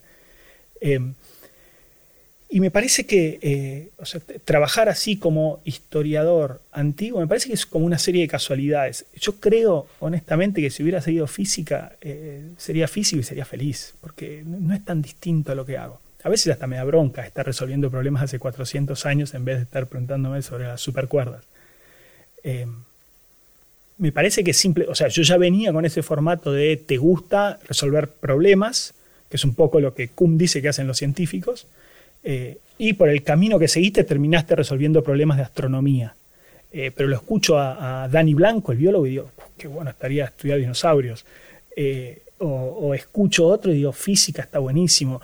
Mariano Sigman, sería feliz si fuera discípulo de Mariano y me dedicara la vida a hacer los experimentos que él me proponga. O sea, me, parece que, em, que no hay la, la, carrera de tu vida. Me parece que fui por acá y soy feliz pero si hubiera así, ya no vale la pena. Hoy, me preguntabas esto de si, si, te obligaran a hacer una carrera. La verdad es que si tuviera 17, ¿no? Tal vez estudiaría matemática o física. Eh, pero vaya, es el camino que seguí, voy por acá. Me parece que hay un poco de casualidad eh, que me llevó hacia lo humanístico. Jamás me hubiera visto ahí. Eh, tampoco tengo influencia familiar de, de, eso, ¿viste? Mi viejo es ingeniero, mi hija es maestra, pero tampoco es que se dedique mucho a estas cosas. Así que ah, terminé por Lo encontraste. Obviamente, una de las preguntas eh, más relevantes para la educación del futuro es cómo ayudar a otros a que desarrollen pasión por algo, por lo que fuera, porque una vez que uno le interesa algo y le gusta y se siente cómodo ahí y lo disfruta, va a terminar aprendiendo y haciendo cosas interesantes con eso y hasta quizás viviendo de eso en el sentido económico de la palabra. Mm. Pero no es fácil, ¿no? Ayudar a otros a desarrollar sus pasiones. A veces viene un maestro, un profesor que nos, nos puede contagiar algo. A veces es un padre que le enseña a los hijos latín durante una pandemia. ¿Qué, qué, herramientas tenemos? ¿Se te ocurre cómo poder ayudar a otros en ese sentido? Sí, a ver, em, a despertar pasión. Me parece que, a ver, es mi opinión, ¿eh? puedo estar equivocado como en todo lo que dije, eh, pero me parece que lo, que despiertan las pasiones son las cosas y no las personas. ¿no? Es decir, em, yo veo a Agustín, mi hijo, apasionado ahora por el cine, ¿no? ahora y desde hace un montón de años. Yo no tengo absolutamente nada que ver con eso. Eh, ¿Le provoqué yo esa emoción, eh, esa pasión por eso? No, es el objeto, las películas que él vio que lo, despertaron a eso. Eh, la matemática que me gusta, y bueno, es la cosa la que te despierta la pasión. ¿Qué puedes hacer vos? Que no sos el objeto de la pasión del otro. Me parece que por un lado, mostrar qué bueno es ser apasionado, cada uno en lo suyo. Entonces, te ven a vos apasionado en difundir ideas y dicen, qué bueno es estar apasionado. Pero no es que se van a entusiasmar con difundir ideas, se van a entusiasmar tal vez con lo que a ellos los apasiona. Em, me parece que es solo como ejemplar lo que uno hace en el sentido de, mira, eh, está bueno estar apasionado, eh, pero, no, eh, pero lo que te apasiona es la cosa. En eso me parece que soy como mucho más socrático, en la idea de em, vos lo que, ayuda, lo que haces es ayudar a parir, ¿te acordás de esa idea de Sócrates de la mayéutica? De que en el diálogo y en, el acompañamiento lo que uno hace es no imponerle o proponerle, aunque sea dócilmente, pero no llevarle tus propias ideas, sino ayudar a que el otro saque las suyas que tiene dentro. ¿no? Por eso Sócrates dice eh, que su arte es la mayéutica, el arte de hacer parir. ¿no? Su madre era partera. Entonces me parece que lo único que vos podés hacer es decir, mira, está bueno estar apasionado, eh, mira, esto, todo esto es lo que hay. Me parece que una buena forma entonces es mostrar el mundo. es llevar a tu hijo al cine. Es llevar a tu hijo al cine, eh, aunque a vos no te encante, porque tal vez está ahí y vos no lo sabes. Después me parece, vos, vos sos mi excepción, pero yo creo que uno no puede vivir de, solo de pasión. Yo te veo a vos, que estás siempre recontra ¿viste? Recontra a full allá arriba con la pasión y siempre, siempre Pasa que cuando se me va, me aseguro que no me veas. Bueno, entonces, entonces no, no es una excepción. Mi, sensación es que también hay un problema si vos le enseñás que solo es pasión. Claro. Porque, porque nada grande se logra solo con, con la a ver, pasión en el sentido de no tengo que hacer ningún esfuerzo porque me lleva, y en algunos momentos pasa, que yo me pongo a leer algo de, de Kepler y al momento, ahora, después de un rato, o te buscas otra cosa que te apasione un ratito, o le seguís dando duro a eso. Entonces, enseñar que eh, está bueno que haya una pasión de fondo, pero lo que, lo que te va a llevar a lograr grandes cosas es darle duro en un camino y tener, eh, hay un filósofo eh, contemporáneo alemán que se llama Joseph Pieper, falleció hace unos años, que él decía que gran parte, creo que lo toma de Santo Tomás, pero no lo encontré todavía en Santo Tomás, que gran parte de la prudencia, que es una virtud medieval, es tener memoria del pasado, justo contra lo de lo que nos muestra Sigman, que es saber recordar cómo realmente fueron las cosas y no ir reinterpretándolas todo el tiempo. Entonces, si vos tenés memoria de tu pasión inicial, si esto realmente me apasiona, yo sé que no voy a estar todo el tiempo apasionado, las relaciones de pareja pasa, por ejemplo. ¿no? Vos decís, en este momento no me la banco, pero sé que sí, sé que la quiero porque sé que viene de atrás. Si vos tenés memoria del pasado y no sos de reinterpretar el pasado en función de lo que estás sintiendo ahora, y decís cuarto año de la carrera, no, en realidad nunca me gustó, porque tenés un examen que no podés pasar.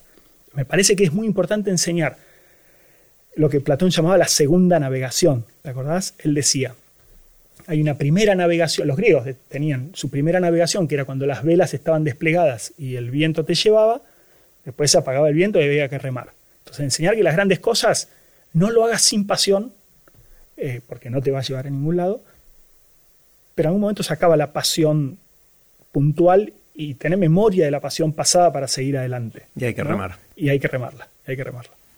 Eh, está genial. Em, ¿Cómo sigue la historia o tu historia? Eh, pensando ya en la entrevista que vamos a tener dentro de cuatro años, la conversación que vamos a tener dentro de cuatro años, y sin que sea spoiler de eso, ¿de qué vamos a hablar dentro de cuatro años? ¿Qué vas a haber hecho? Ah, qué difícil. Qué difícil, porque estoy por primera vez desde que empecé a estudiar historia de la astronomía, estoy en un momento en el que no, estoy no, no tengo tema. Eh, y no sé si es algo muy puntual y de unos minutos, de, unas semanas, o es un quiebre, no sé. Eh, o sea, siempre tenía temas acumulados que, no puedes ir eh, desarrollando. Ahora estamos con la traducción de ese libro, pero no estoy investigando nada. Por otro lado, siempre que quería escribir el libro este de historia de la astronomía, decía no, porque estoy investigando esto que es mucho más apasionante, ya llegará el día en que no haya inspiración. O sea, quizás ese es el día. No sé. O sea, ojalá parezca un tema, estoy un poco angustiado. Ojalá parezca algo de Kepler en lo que me pueda meter o de Tico, qué sé yo. ¿Y qué es lo que escribirías? Si, si no, escribiría, parece un hermoso, ojalá hermoso. Eh, no sé todavía. O sea, te, lo decía hace un rato, tengo como estas dos. Por un lado, podría armar un, lindo manual eh, técnico para el que quiera estudiar historia de la astronomía, donde vaya viendo todas las cuestiones más eh, técnicas de la geometría y de cómo aparecieron las ideas, pero por otro lado quiero meter pasión. Pero sé que las dos cosas no son muy compatibles en este tipo de libros. Es decir, si, si hago un me encantaría escribir un libro que la gente quede apasionada como si fuera una novela sobre cómo el hombre pudo predecir la posición de Marte. Eh, pero ahí tengo que sacar cuestiones técnicas, que me encanta y me encantaría que se conserven. Si escribo lo técnico, me van a bochar lo otro, no me van a dejar inventar. Entonces no sé todavía, pero uno de estos dos, o tal vez los dos, tal vez escribiendo. Sabes que hay, dos libros que, creo que rompen esa tensión, que a mí me encantan, los dos me fascinaron, que son libros que tienen bastante la cuestión técnica, pero meten las historias y que logran que las dos cosas convivan. El primero, seguramente este, lo conoces y quizás lo leíste, que es El último teorema de Fermat, de Andrew Wiles. Sí. Ese, es un libro que, sin meterse en los detalles, obviamente, porque la demostración del teorema de Fermat es, larguísima, por lo menos la que propuso Andrew Wiles, pero sí cuenta lo básico y lo importante para entender la historia de qué era lo que había que probar y la dificultad que tenía probar el teorema de, Fermat, y después cuenta toda la parte humana de, y hasta las miserias humanas que hubo de, eso y las equivocaciones, y, se ve su pasión. Eh, eh, imparable para poder resolver ese teorema por todas las dificultades que tuvo en el camino. Ese es uno.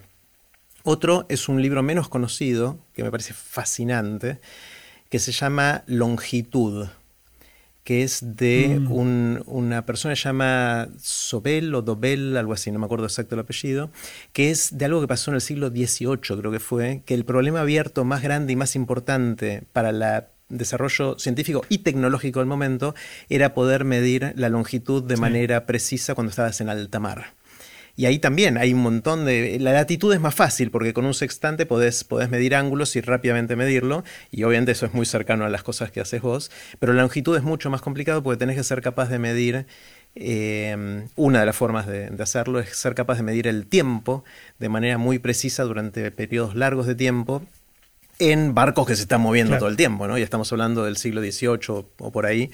Eh, y es un libro muy lindo que cuenta los aspectos también tecnológicos y científicos del problema, pero también las historias humanas y los premios y los egos y todo lo que pasó alrededor de esto. ¿no? Sí, tal vez ahí hay, eh, es como un punto de equilibrio. El de Fermat lo, leí.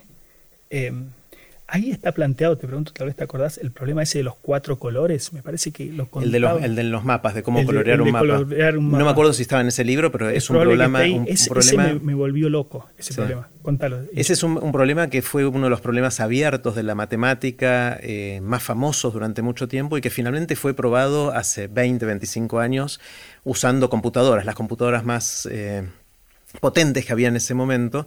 Esencialmente el, problema es si uno tiene un mapa cualquiera, un mapa de países donde hay división política, un mapa con división política de, un, territorio cualquiera, la pregunta es si con cuántos colores necesitas como mínimo para estar seguro que vas a poder colorear cada país de forma tal que no haya dos países limítrofes que tengan el mismo color.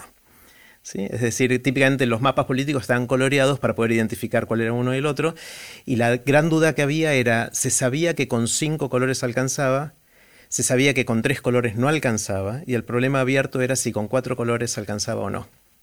Y ese fue un problema abierto de la matemática que estuvo abierto muchísimo tiempo, y la forma de probarlo fue un poquito usando fuerza bruta. Eh, la gente que lo terminó probando llegó a hacer un catálogo entero de una lista muy larga de casos que topológicamente eran únicos, distintos y exhaustiva la lista, de forma tal que si vos lograbas con una computadora tomar esos casos y probar si cuatro colores alcanzaba sí o no, podías probar el teorema. Claro, eh, claro. bueno, cuando leí eso, eh, creo que compartís la opinión, es una prueba muy, bueno, dijiste lo de fuerza bruta. No es muy elegante la prueba. No es elegante. yo estoy convencido de que tiene que haber una mejor. Y me pasé un montón de tiempo tratando de, probarlo. Y avancé, no, llegué a la prueba, creo. Cada vez que creía llegar, encontrar algún problema. Pero avancé un montón eh, y encontré mil... Fue, muy apasionante, perdí mucho tiempo en eso, hace unos años cuando leí ese libro. Mira. Eh, o sea, no me interesó tanto el teorema de Fermat, sino, este de los cuatro colores. Eh, incluso con Juli, tu hijo, lo charlamos en algún momento porque él quedó entusiasmado con, que yo le cuente mi solución, pero ya no encuentro el apunte, no me acuerdo bien cómo. Es algo que tal vez en cuatro años le cuento la, la solución, la solución de, o, cómo perdí y me echaron del CONICET por, por perder cuatro años tiempo con tratando de resolver esto. Pero tiene que haber una... O sea, el, planteo es tan sencillo, eh, porque se, entiende como lo explicaste recién, que no puede ser que no se pueda resolver de una manera más elegante. Eh, tal vez el, así que en cuatro años tal vez esté escribiendo, haya escrito alguno de estos libros. Eh, es un lindo punto de equilibrio el que propones, eh, pero son todavía libros como de divulgar, o sea, no es un libro que van a citar los que estudian, los historiadores, ponelo, los que estudian historia y astronomía. Yo me gustaría hacer algo como más, más, más manual. Manual en el sentido ese, ¿no? De que está ahí toda la información técnica para que ellos lo puedan seguir. Pero claro, es medio incompatible, por eso tal vez pueda escribir algo en el medio y de nuevo tengo que inventar mucho porque no soy muy lector. O sea, estos tipos, el que escribió Longitud y qué sé yo, deben haber leído un montón y conocen todas las cartas. Yo me aburro un poco con eso. Entonces, tal vez si, si, hay ficción, puedo meter ficción en, antigua, que no hay mm. nada. Entonces, puedes dibujar un poco más.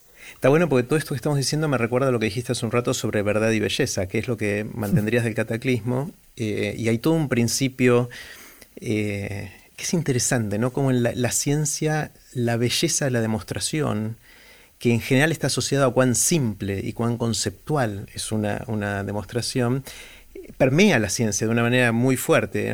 Está, por ejemplo, hay casi un principio que dice que ante dos posibles pruebas o demostraciones de lo mismo, la más simple, la más bella, probablemente sea la verdadera que no es muy científica esa, aseveración, es casi una creencia, ¿no? que mm. no sé si se puede probar. Eh, y también está el tema, el teorema de Fermat, quizás es el caso más famoso, donde Fermat en su momento escribió en el margen, en una nota, mm. diciendo, este es el enunciado del teorema y tengo una demostración, pero que es hermosa, pero que no me entra en este margen, y eso fue famoso porque fue el problema abierto de la matemática más famoso hasta que Andrew Wiles, creo que fue en los 90, ¿no? que terminó probando eh, sí, algo así, terminó probándolo, pero la prueba de Wiles tiene 400 páginas. No es elegante, tampoco es fuerza bruta, pero no es elegante en el sentido de que es algo que lo mirás y decís, qué bello que es esto. ¿no? Eh, lo mismo con el teorema de cuatro colores. Eh, bueno, mira, un em, montón de cosas me surge lo que acabas de decir. Primero dijiste verdad y belleza, yo había dicho verdad y bondad. Ah, mira. Pero dije esos dos, podría haber dicho belleza, porque la teoría está de los trascendentales, de estas propiedades universales, una es la belleza, el pulcrum. todas las cosas por el hecho de, existir son buenas, son verdaderas y son bellas. Por lo cual está bueno que hayas hecho. y pegué un saltito ahí. Pero... Pegaste un salto platónico muy, muy valioso. De casualidad, no fue eh, cero mérito. No, no, es el platonismo genético que ya tenemos metido. que vos me metiste a mí. Que, no, no, es genético. Eh, fíjate que en, la palabra, por ejemplo, cuando decimos bonito eh, a alguien lindo. Es por bueno. Es por bueno, es el diminutivo de bueno. Ahí todavía está unido bondad y belleza. Em, y belleza y verdad es un temazo. De hecho, iba a ser mi tema de doctorado. Digamos, eh, conocía lo que vos decís, que muchos científicos dicen que la belleza es un criterio de selección de teorías. Hay Einstein, Eddington, hay textos muy elocuentes sobre eso, diciendo, esta es fea, así que no va a ser verdadera. Después hay que hacer el laburo de refutarla o el laburo de probarla, pero mi criterio para elegir es la belleza. Y tenía la teoría de los trascendentales, medieval. Entonces decía, la forma de justificar que buscando la belleza encuentres la verdad es que efectivamente belleza y verdad están unidos. Entonces justamente esto que vos decís que es una creencia, iba a intentar justificarla en una teoría, en, una tesis doctoral. Me la bocharon, la propuesta de, no cerraba porque estaba combinando una doctrina medieval con eh, una discusión contemporánea, ¿no? no iba a calzar, pero sigo creyendo que tiene algo de eso. Digamos que efectivamente vos podés usar como criterio la belleza porque hay algún tipo de vínculo real entre belleza y verdad. Eh, pero eso supone un montón de cosas. Y además tenés el problema de que los criterios de belleza también son muy subjetivos, incluso en ciencia, ¿no? porque lo que a uno le puede parecer bello a otro no. Y no es un criterio de justificación de teorías, puede ser de búsqueda. Elijo esta teoría eh, exploro esto porque me parece más bello, pero no puedes decir esta teoría es verdad. Aceptemos esta teoría porque es linda. ¿no? Tenés que después justificar. Em, también lo ves en razonamientos filosóficos y es cosas que, veo también en Platón, ponele, cuando lees y decís, wow, qué genio, cómo lo dio vuelta. ¿no?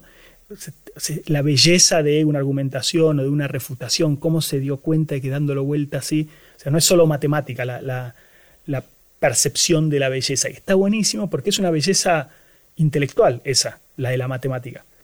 Es, reconocer que hay ciertos parámetros estéticos en lo intelectual solamente y no en lo físico, porque claramente la belleza viene de un concepto físico. Eh, es, lindísimo ese tema, no hice el doctorado sobre eso, pero estaría bueno. Bueno, entonces la cita es, dentro de cuatro años, vos me traes tu libro escrito sobre alguno de estos temas, me lo dedicas y conversamos un rato largo sobre qué pasó en esos cuatro años, ¿te parece? O sea, la, ventaja de ser historiador es que no hay que hacer predicciones, así que no, no asumo ningún compromiso. Pero bueno, nos vemos en cuatro años y vemos qué salió. Dale, bueno, Ian, gracias. Gracias a vos, Jerry. Y así terminó la conversación que tuvimos con Cristian Carman. Espero que la hayan disfrutado tanto como yo. Te recuerdo que el próximo lunes tenemos una nueva reunión de la comunidad de Aprender de Grandes en la que vamos a profundizar sobre la conversación que tuvimos hoy. Si quieres ser parte, simplemente anotate en aprenderdegrandes.com barra comunidad. Es gratis, pero los cupos son limitados, así que apúrate. Puse los links relevantes de esta conversación en aprenderdegrandes.com barra Carman 2021.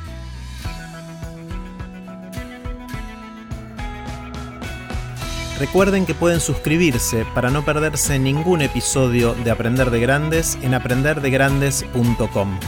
Los espero en el próximo episodio de Aprender de Grandes, cuando les cuente lo que aprendo en mis intentos por seguir aprendiendo durante toda la vida y en las conversaciones que tengo con gente que admiro. Chau.